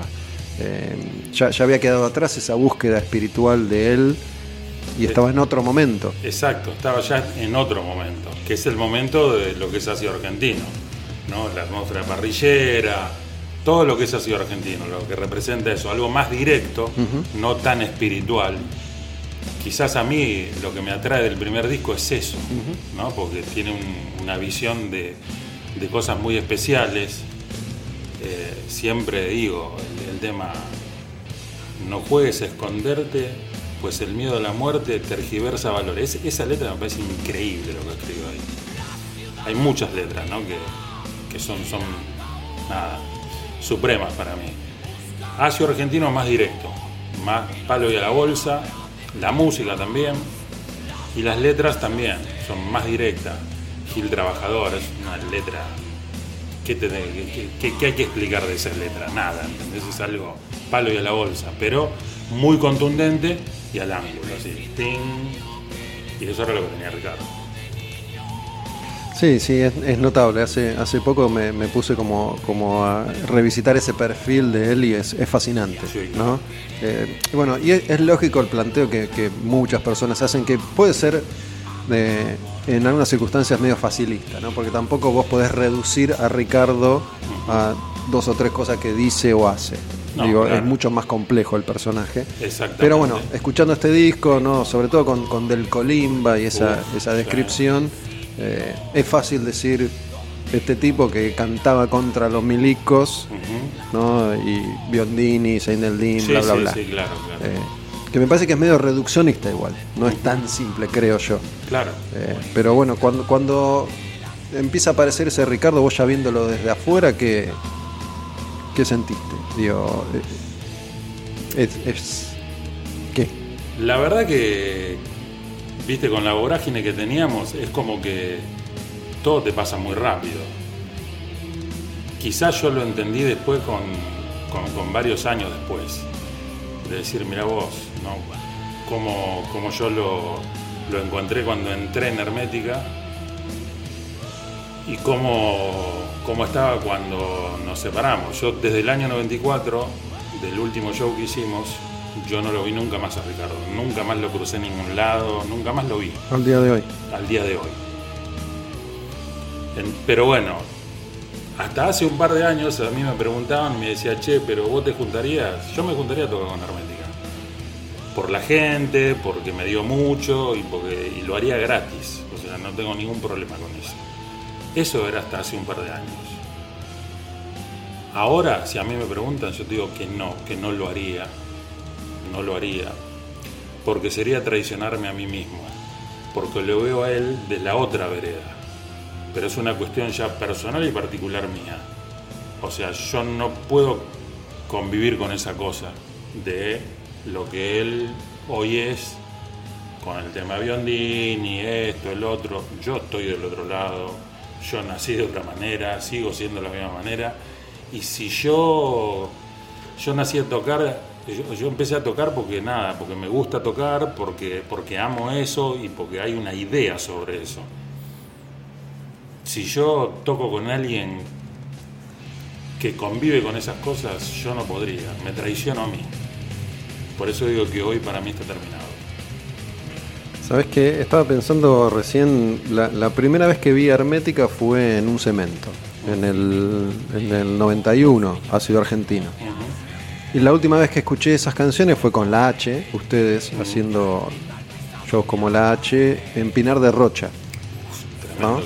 Eh, hablamos de 30 años de diferencia, casi. Pero lo que pasó y lo que sucede con la gente cuando se tocan esas canciones no es muy diferente a No. eso que viví en Cemento Exacto, con pibes que ni habían nacido y que después estuvieron en, en Pinar de Rocha. claro. ¿no? Eh, a, a mí hay veces que me resulta muy difícil de describir eso que, que pasa, incluso que sentí porque eh, me pasó cuando, cuando los vi en ese cemento en el 91, eh, que sucedía algo indescriptible, Claro, ¿no? que, que hay que vivirlo, vivenciarlo y sentirlo para, para entender de qué se trata. exactamente. Porque es algo muy especial, específico. Es como que hay muchos que te preguntan, che, pero ¿cómo hicieron? ¿Cómo hacen? ¿Cuál es la fórmula? No, no hay una fórmula para eso, al menos para nosotros. Es lo que nos salía a hacer y lo que, lo que hacemos. En el caso de Hermética, musicalmente, eh, Ricardo con la parte de las letras, bla, bla, bla, con Malón, con la parte de las letras, la parte de la música, pero es hacer algo con el cual justo el de abajo se identifique con eso, que ame esas canciones, que las tome como propias. Y cuando al músico le pasa eso, la energía que te da el público cuando vos salís a tocar y ves cómo cantan, yo puedo tener un montón de problemas como cualquier persona. Ahora, cuando yo salgo al escenario y empiezo a escuchar la gente como canta las canciones, a mí se me pasa todo. Se me pasa todo, absolutamente todo. Y lo disfruto.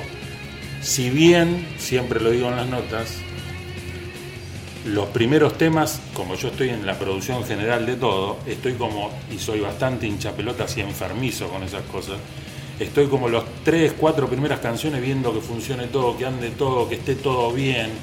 Una vez que pasan esas tres, cuatro canciones, yo empiezo a disfrutar del show. Y cuando lo empiezo a disfrutar digo, uy, faltan dos temas nada más. Me pasa eso, boludo.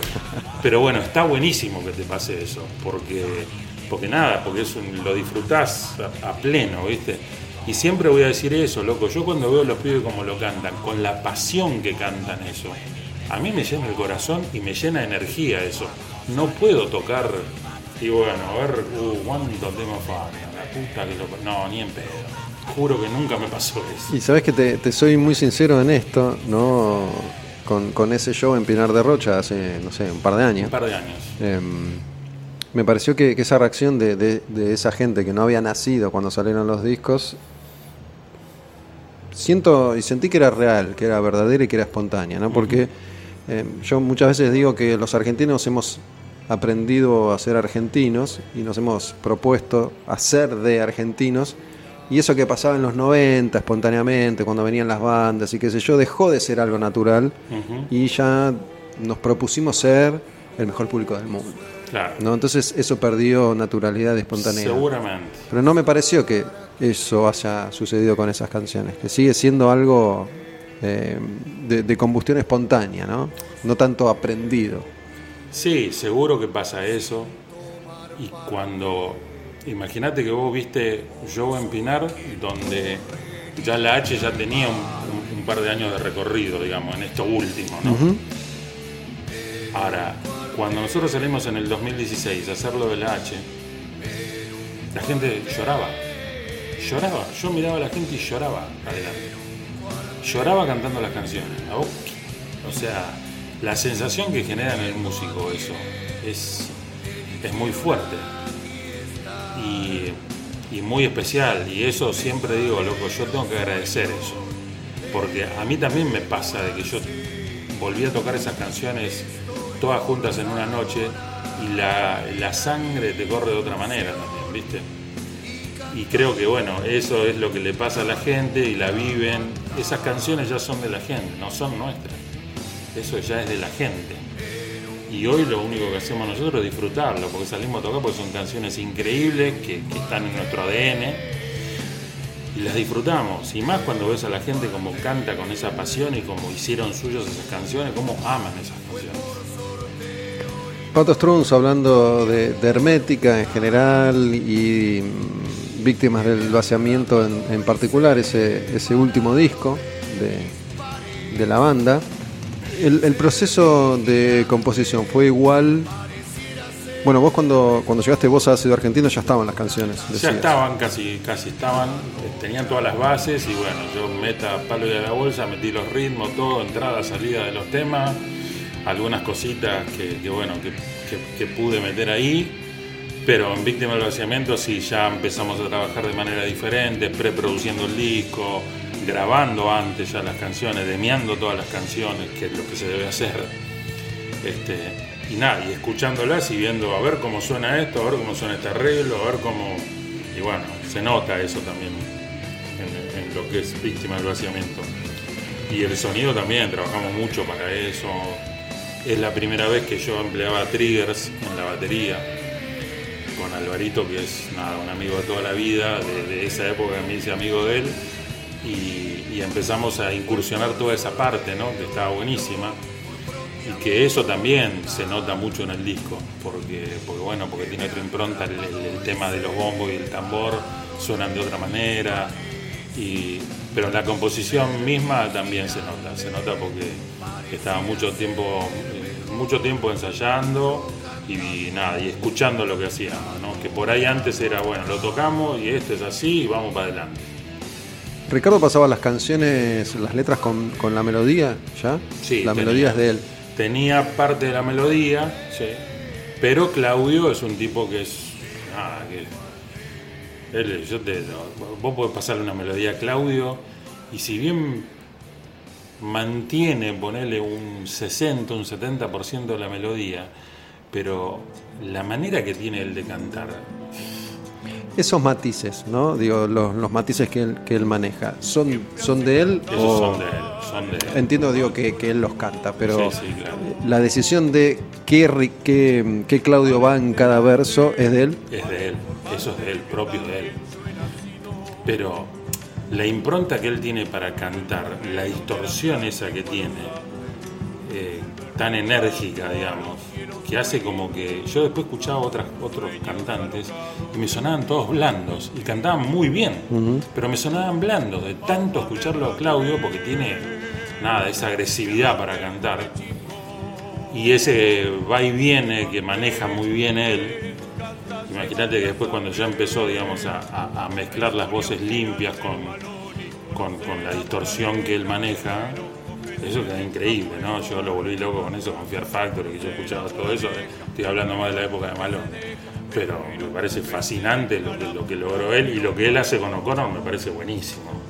porque ya nada, es otro Claudio y está buenísimo. Y otra de las cosas que, siempre se dijo es que la música de las canciones eh, era, más que nada el Tano y, y Ricardo. Claro. Eh, sí, eso seguramente Ricardo traía los riffs en una criolla. Una cosa es tocarlo con la criolla, tener los tonos, las bases, vamos para acá, vamos para allá, acá cantamos y acá es esto. Ahora después el tema de cómo empieza el tema, los cortes, los arreglos, acá lo bajo, acá lo subo. Nadie me dijo a mí lo que yo tenía que hacer. Y eso en los temas le da la característica al tema también, porque una cosa es tocarlo así derecho viejo y otra cosa es ponerle los matices para subir, para bajar, porque eso después lo que hacía era que en la parte vocal también te determina cómo cantarlo. Y bueno, son esas cosas que todo hacen el tema. Este, los temas del Thanos se notan porque son los más, los más riferos, los que tienen un riff más trasher, ¿viste? Que son más trabaditos. Soy de la esquina, otro día para hacer. Y los temas más sencillos, que eran más guitarreados, digamos, eran los de Ricardo. Cuando duerme la ciudad, atravesando todo el límite, son temas más sencillos. Que inclusive yo, al principio, eh, en Asia Argentino, en particular con Atravesando todo límite, me, me pareció un tema muy simple. Yo decía, "Che, esto, viste, se podría hacer otra cosa. Ahora, cuando yo después descubrí lo que pasaba con ese tema, con la gente, no lo podía creer. Y aprendí mucho con eso, aprendí mucho. Y nada, me, me- me- me superó eso, increíble. Bueno, he, he hablado con ustedes mil veces, ¿no? Con el Tano también. De hecho, en, en esta misma sección con el Tano hablamos de, de ácido argentino. Pero me acuerdo, no me acuerdo ni cuándo fue, ni para qué medio fue, ni, ni nada. Pero me acuerdo haber hablado con el Tano una vez puntualmente mucho de su forma de, de tocar la guitarra, ¿no? Incluso de cómo sus manos y sus dedos, ¿no? Su- sus manos de, fletero, de trabajador, y, y con callos y, y unos dedos medio, medio torpes, hacen que él suene así. Digo, podés poner a Marty Friedman, a Eddie Van Halen, Totalmente. a Osvaldo Civile o a. Cadorna Sí. a tocar estas canciones que nadie va a poder hacerlas sonar como, como suena el Tano. Exactamente, eso es así, tiene una particularidad increíble. Yo me acuerdo, yo al Tano lo conozco el barrio, yo soy de Tablada, él es de, de Villa Insuperable, ahí a 20 cuadras, 15 cuadras, eh, de donde está la casa de mi vieja, a la casa del Tano, donde hoy vi, sigue viviendo. Yo ya no vivo más ahí. Y lo conocía el Tano de Cerbero, el Tanito de Cerbero que tenía su banda con Willy Caballero, y bueno, después lo último con Carlito Cuadrado y yo era el pato de Henkel. Y yo iba a la sala de ellos a, a escucharlos y este, el Tano te agarraba una criolla y el, te tocaba un riff así machacado. Y es lo mismo que tengo una guitarra eléctrica. Porque es la de la derecha que tiene el Tano es única, la tiene él nada más. Yo toqué con, con varios guitarristas muy buenos que tocan increíble. Nadie puede tocar los riffs Esos. esos. Los tocan, pero no, los, no suenan como suenan con el Tano. Porque tiene esa cosa agarrada y cerrada en la derecha, que la tiene él nada más. Es único eso. Pato, bueno, un placer, loco, la verdad, muy, muy linda charla y, y lo bueno de hablar cada tanto con ustedes es que siempre hay algo nuevo y distinto para, para decir o para descubrir o para contar de otra manera o para, volver a charlar. Eh, yo la verdad es que, sobre todo en los últimos años, jamás preparo una entrevista porque me gusta que vaya yendo para donde, para Es- donde tiene que ir. Está buenísimo. Eh, pero me parece que esto que, que en algún momento surgió de, de volver a hablar de algo que, que pasó hace tanto tiempo con la mirada de hoy, eh, que puede volver a cambiar dentro de otros 10 años, Seguro. ¿no? Me parece que, que es muy, muy interesante.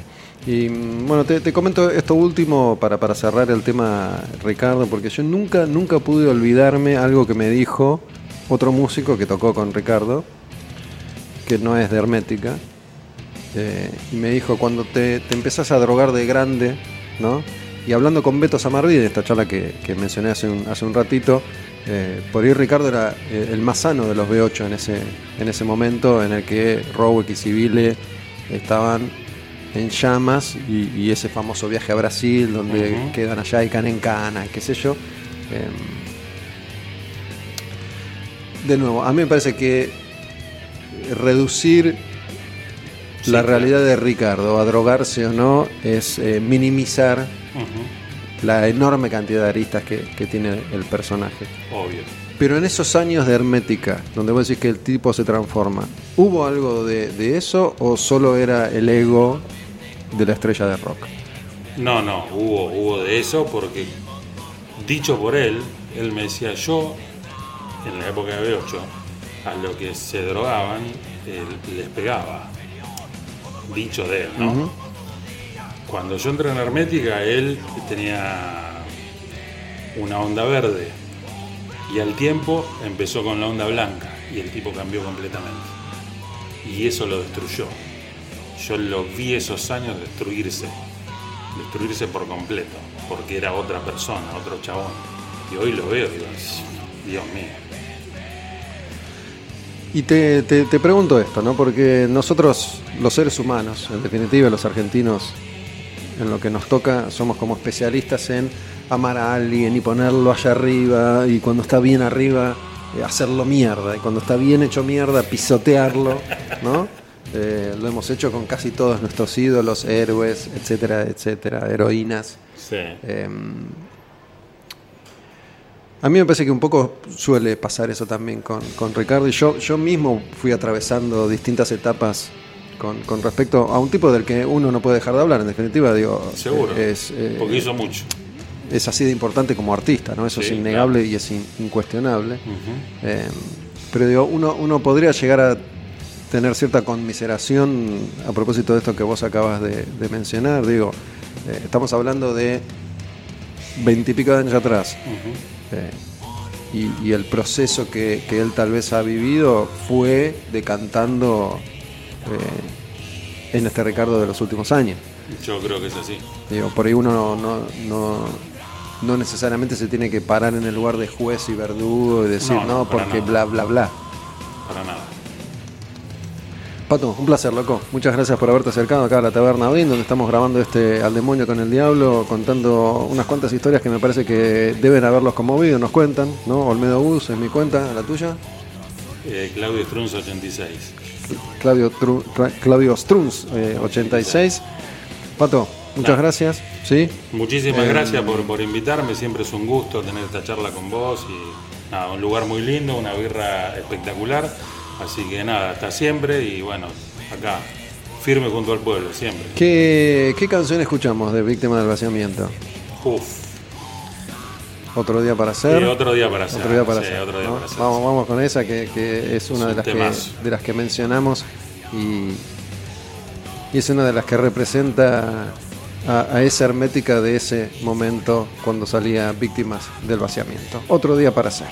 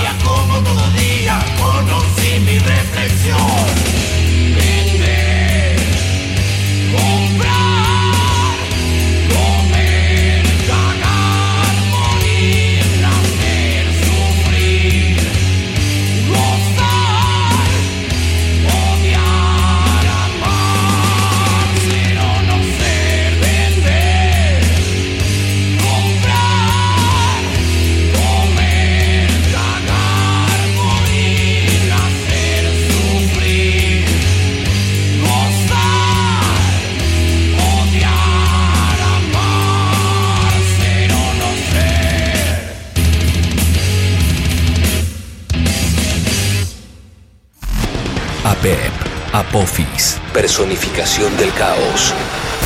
Oponentes de la luz.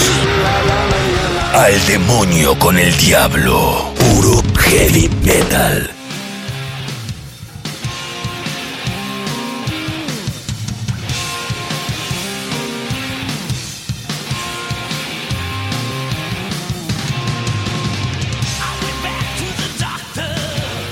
Aquí estamos, último bloque, última entrada al demonio con el diablo y retomamos 1989. Antes quiero decirles qué charla metimos con Pato, con Pato Struns. Estoy esperando, estoy sentado acá esperando sus mensajes, ¿no? Porque se hablaron unas cuantas cosas que si bien se habían hablado antes, creo que otras tantas no se habían dicho. Linda charla con Pato Struns hablando de víctimas de vaciamiento de hermética, hablando de hermética en general y hablando de la vida misma.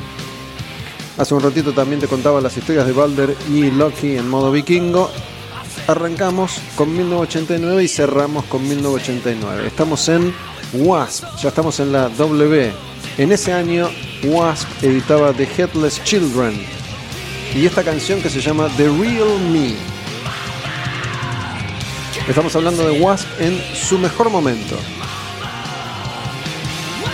De esa etapa inicial de los primeros discos, Headless Children es el cierre de una era, porque la industria y el universo de la música, como vengo diciendo una y otra vez, se iban a transformar por completo y todos estos artistas, o la mayoría, que habían sido relevantes e importantes en los 80, iban a quedar eh, tecleando. Este es el Wasp inicial, es el Wasp más maduro de esa primera década de vida de la banda. Con Blackie Lawless, el eterno líder de Wasp, cantante, bajista en un comienzo, guitarrista después, que como líder carismático iba a llevar adelante su dictadura con el poder de un tipo que a la hora de tomar decisiones lo hacía desde el totalitarismo. Pero bueno, ¿cuántas veces hemos contado esta misma historia con líderes que han sacado adelante sus proyectos a fuerza de talento y también a veces cierto maltrato hacia el prójimo, en este caso sus compañeros de grupo que seguramente habrán tenido que aguantarlo.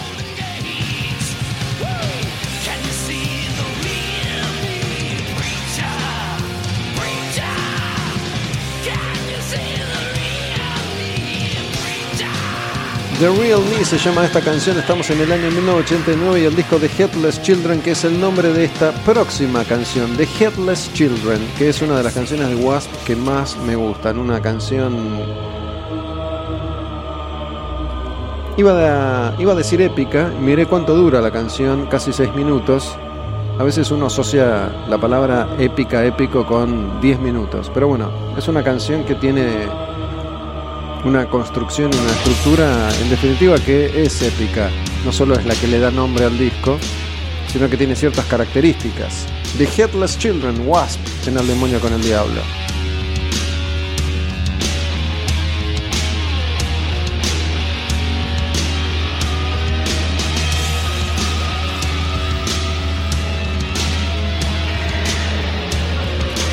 El sonido de este disco es, es curioso.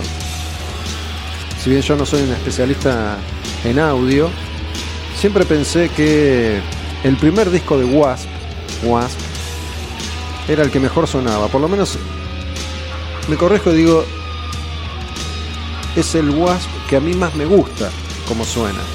Por ahí, estas canciones con ese sonido, pero bueno, esta es una fantasía, nada más. El disco es lo que es y suena como suena. Lo cierto es que el tipo ya había madurado y estaba componiendo otras canciones. De alguna manera atrás habían quedado los tiempos de la polémica, la provocación, con esto de fuck like a beast o tirar carne cruda a la gente. The Headless Children, Wasp.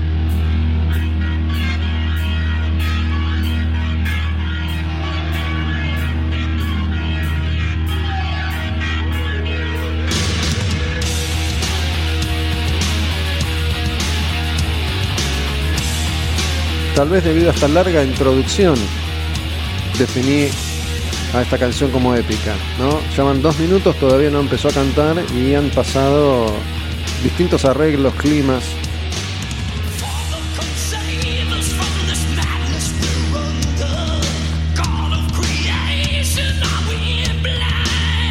Y esa voz.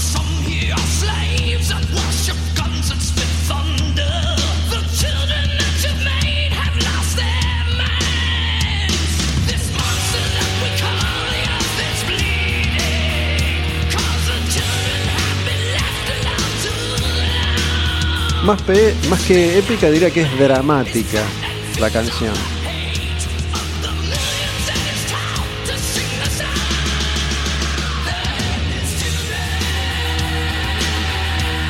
The Headless Children se llama este tema, así como este disco de Wasp que salía en el año 1989 y que tiene otro clásico que vamos a escuchar ahora, se llama Mean Man. Esta es un poco más rockera, un poco más tradicional en la línea de Wasp y sus canciones más conocidas hasta entonces. Mean Man, la última de Wasp en este repaso por el año 1989 con The Headless Children.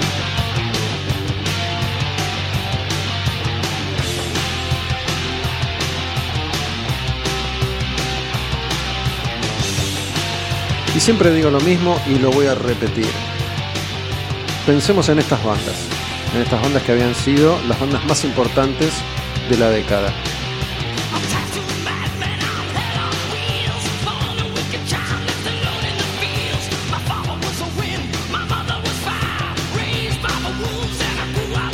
Acostumbrados estos artistas a ser el centro de atención, el centro de las miradas, las fotos, los videos, las polémicas, y de pronto, muy poco tiempo después de la salida de este disco, iban a ser mirados con desdén, con desprecio, a la distancia, como has-beens.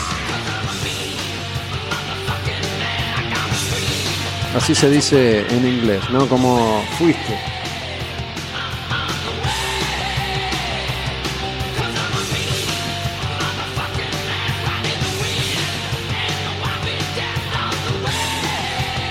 Midman was al demonio con el diablo.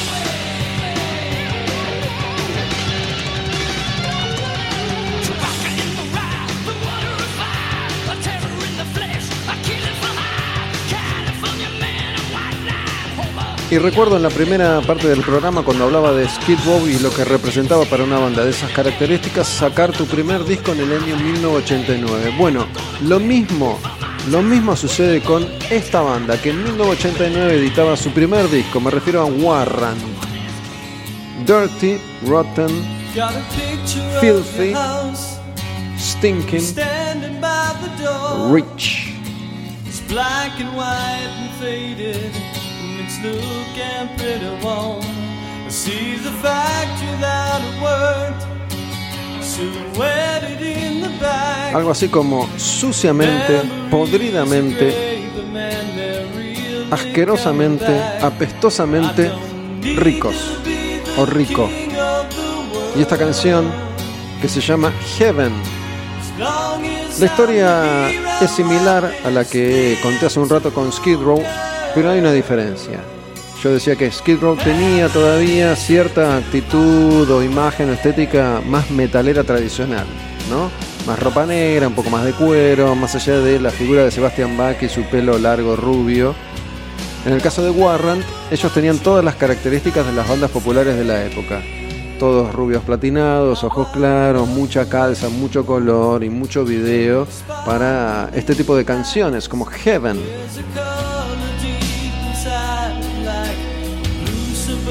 Este es el primer disco, después iba a venir Cherry Pie, el más recordado y exitoso.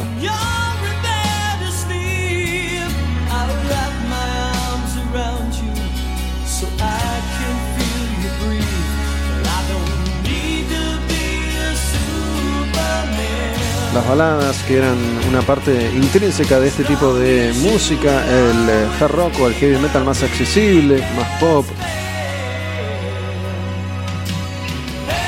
con todas estas canciones que han pasado en la historia, porque lo cierto es esto, más allá de cómo uno pueda contar y recordar y repasar las distintas etapas de la historia de la música, lo cierto es que estas canciones son clásicas y las conocemos, si las vivimos, y muchas veces las conocemos aunque no las hayamos vivido. Heaven se llama esta canción. Esta otra de ese mismo disco de Warrant es Sometimes She Cries. Y con ese título, a veces ella llora. Warrant te clavaba otro clásico. Dirty, Rotten, Filthy, Stinking Rich. Primer disco de Warrant.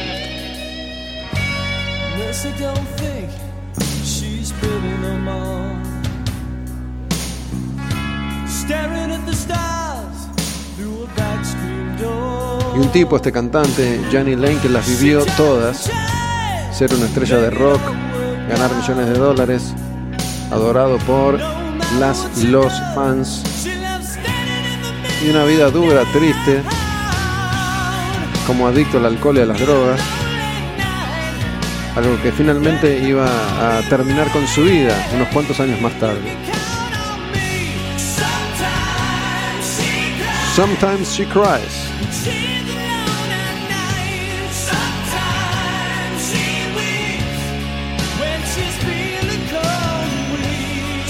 Hay una última de este disco que vamos a repasar en Al Demonio con el Diablo 1989, cerca ya del final de la década, de ese mismo álbum, esta que es un poco más rockera, se llama Down Boys.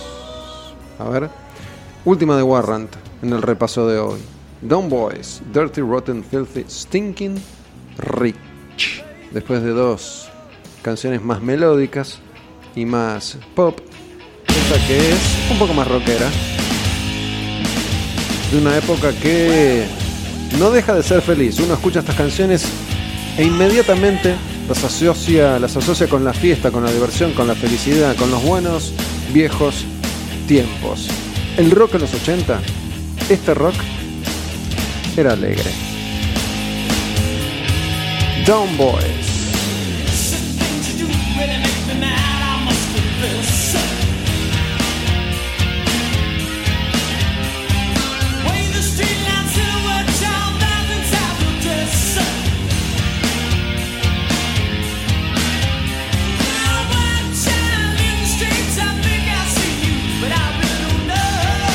Y no quiero dejar de decir lo siguiente, que me parece que si bien puede parecer obvio, es importante.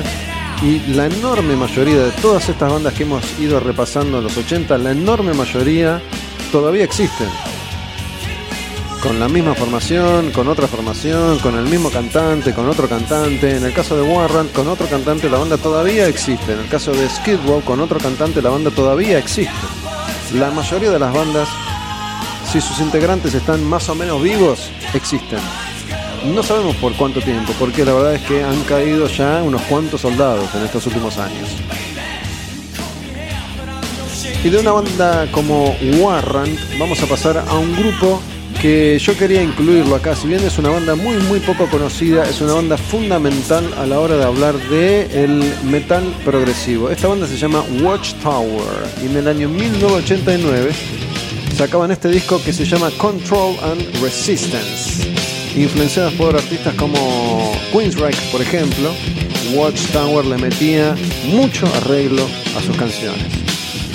Iba a ser una banda clave para lo que iba a venir después en los 90, incluso en los 2000 a la hora de hablar de metal progresivo.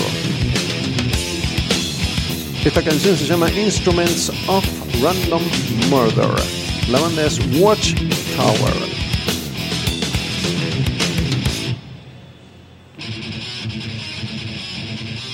Un sonido particular. Había bandas en esa época que tenían algo en común. Anacrucis o Believer, por ejemplo.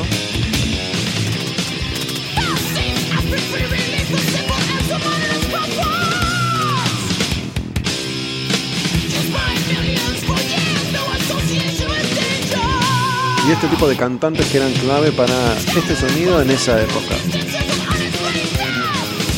Escuchen el bajo, por ejemplo.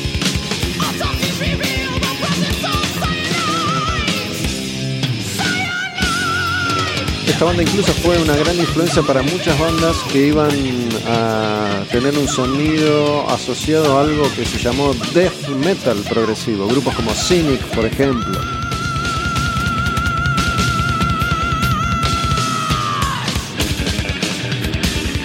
Tal vez estés descubriendo a este grupo, tal vez estés escuchando por primera vez a Watchtower. Te recomiendo especialmente este disco, Control and Resistance.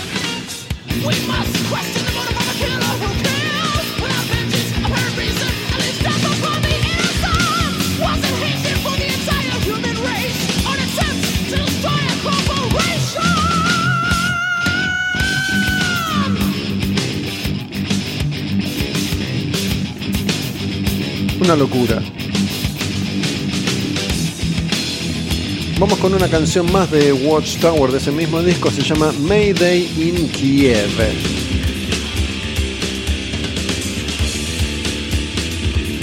Acá se nota todavía más la influencia de bandas como Queensryche o Fates Warning. Pero, insisto, el bajo es protagonista en esta música.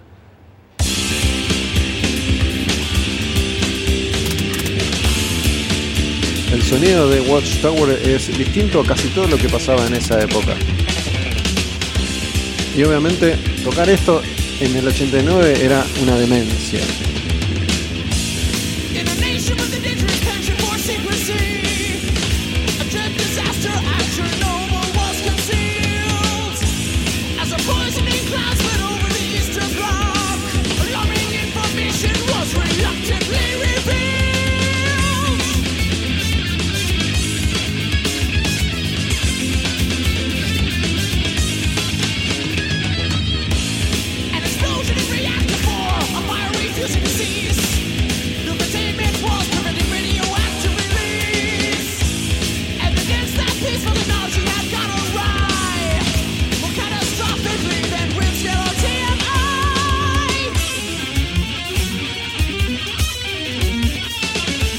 La banda se llama Watchtower, el disco es Control and Resistance, esta canción Mayday in Kiev. Y nos quedan solamente dos bandas, dos discos, un puñado de canciones para cerrar la década. Finalmente, después de casi un año de hacer este programa, en distintos momentos, en distintas realidades, vamos a llegar al final de la década del 80, una década clave, sobre todo si la viviste, para esto que conocemos como heavy metal y todo lo que involucra con todos los millones de géneros y subgéneros que hay alrededor. Nos quedan dos discos, dos bandas y cerramos. Y ya que estamos tan cerca, cerremos hoy. Primer programa 2021. La banda que viene, White Lion. ¿Alguien se acuerda de White Lion? Big Game sale en el 89, White Lion. Y esta que es una versión, es un clásico. Se llama Radar Love.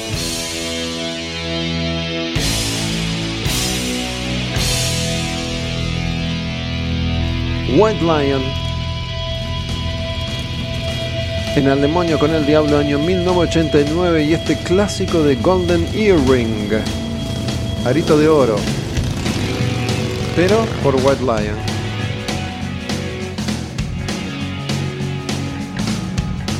Y bueno, White otra banda de esas bandas, ¿no? Que podemos agrupar junto con los Warren Skid Rows de este mundo.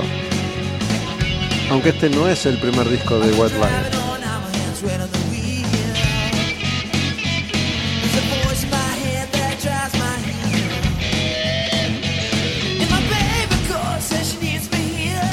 ¿Escuchaste alguna vez esta canción? Es un clásico. Es una de esas canciones que por ahí conoces, pero ni idea de quién se trata. Temazo. Versión original Golden Earring, Radar Love, Red Lion. Ahí viene.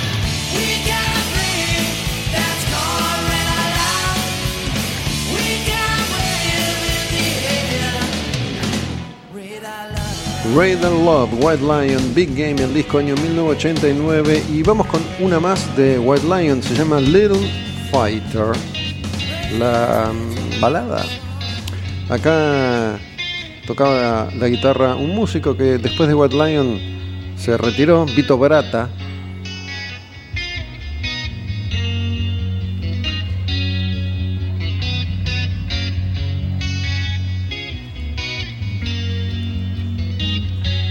Un cantante que en su momento era una estrella. Mike Trump, uno de esos tipos sexys de los 80.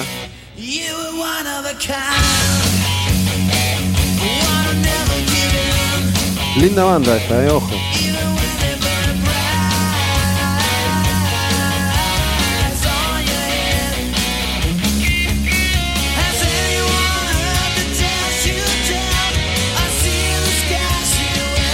Te digo la verdad, casi que me siento emocionado porque vamos a entrar al último disco, después de tantos, tantos discos, después de cientos de canciones, después de tantos artistas, después de repasar gran parte de lo mejor que nos ha dado esta música, el heavy metal, nos vamos a meter en el último disco, cerrando hoy al demonio con el diablo, White Snake, Sleep of the Tongue y Judgment Day. Whitesnake, que venía de 1987, venía de romperla toda en los Estados Unidos, venía de hacer ese truco que a casi todo el mundo le falló. Pero a ellos, no. ¿Cuál es ese truco? Cambias la imagen, la estética, el pelo, el color, la música, todo, y te sale bien. Te va mejor que antes, te va mucho mejor que antes.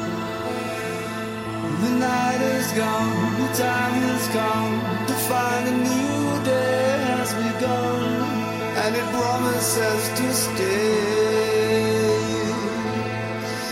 To soothe the pain of wasted years, kiss away the bitter tears, love to light the way. Stick by Vivian Campbell, Rudy Sarso, Tommy Aldrich, David Coverdale, formación descomunal de Whitesnake. En el 89, Slip of the Tongue. From the darkness comes a smile that reaches out for many miles, touching everyone. Estamos hablando de un tipo que ya tenía una experiencia profesional de 15 años, habiendo debutado con Burn, clásico de Deep Purple, cuando era un niño. David Coverdale, después de esa experiencia, arma Whitesnake. Y después de tener un grupo de hard rock bluseado bien inglés, en el 87 se muda a los Estados Unidos y alguien lo agarra y le dice, David, ¿vos sabés qué es lo que tenés que hacer? Esto. Se tiñen todos el pelo, se visten de otra manera, mucha calza, mucha belleza masculina y también femenina con aquellos videos de esa señorita que fue su novia, Tony Kitaen, la de Is This Love, y David Coverdale en la cresta de la ola una vez más, rodeándose de músicos increíbles, ¿no? Ya había pasado John Sykes por ahí.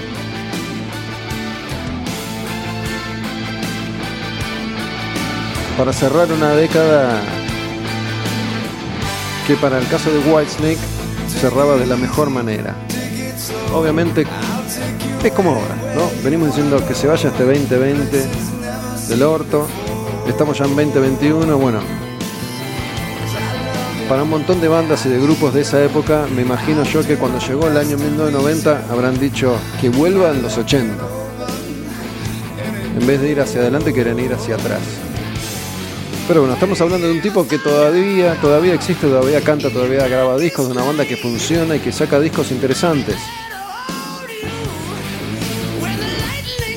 Una de las canciones más conocidas de ese Slip of the Tongue antes del cierre definitivo de un programa más, El Demonio con el Diablo, estrenando cada domingo 22 horas desde la plataforma tabernaodinlive.com.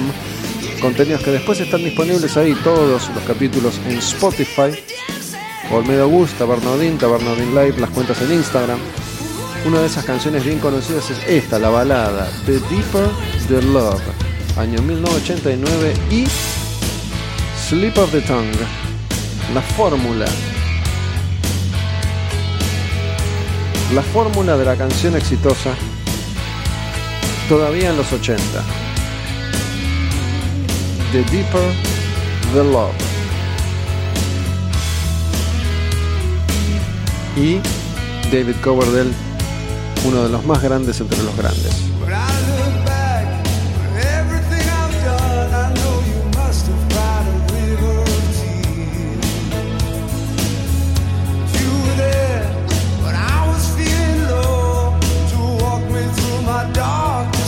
Aprovecho para agradecerle a todo el mundo que ha seguido este programa de alguna forma u otra en esta nueva versión desde hace un tiempo acá en la taberna. Gracias Iván hoy por grabar conmigo. The Deeper the Love, Whitesnake, Sleep of the Tongue. Año 1989 y cerramos, cerramos el año. Queda una última canción porque entre esos consejos que le dieron a David Coverdale en aquel momento estuvo el de, che, ¿y si regrabás estas canciones que son clásicos de tu banda, pero las ayornás? Bueno, con una de esas canciones vamos a cerrar en instantes nada más, pero quería tomarme estos segundos finales para agradecerle a todos y a todas aquellas que y aquellos que han escuchado este programa, que han participado. Estamos entrando en una nueva temporada, en otro recorrido y hoy me quedo especialmente conforme con la charla que tuvimos, Pato Strunz contando un montón de cosas que él mismo dijo no las había contado antes. Espero que hayan disfrutado esas confesiones de un tipo que estuvo años al lado de Ricardo Iorio, que estuvo ahí en Hermética, tocando y grabando esas canciones clásicas del heavy metal argentino.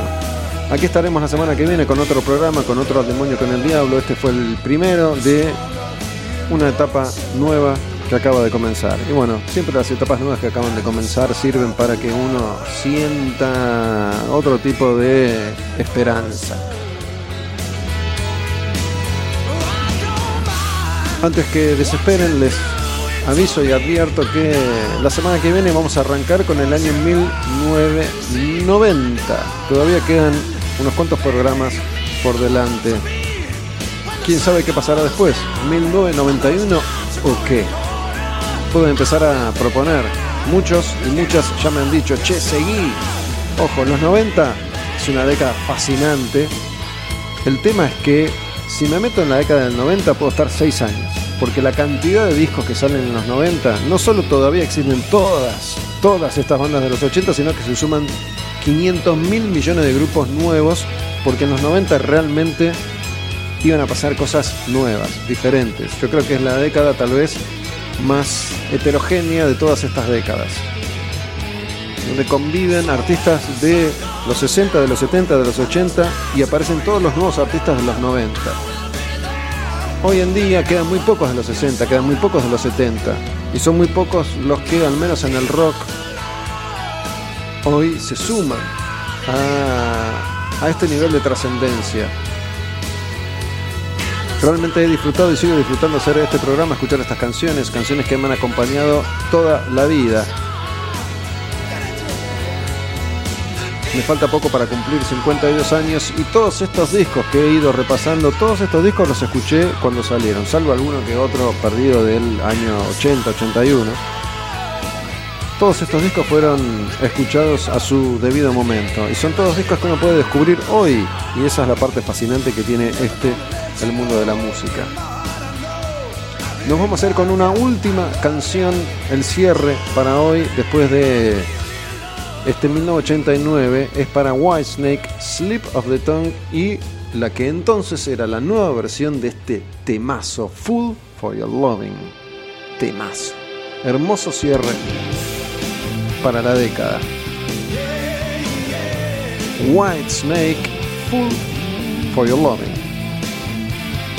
Tonto por tu amor. Así se le ponía en castellano en esa época a estas canciones.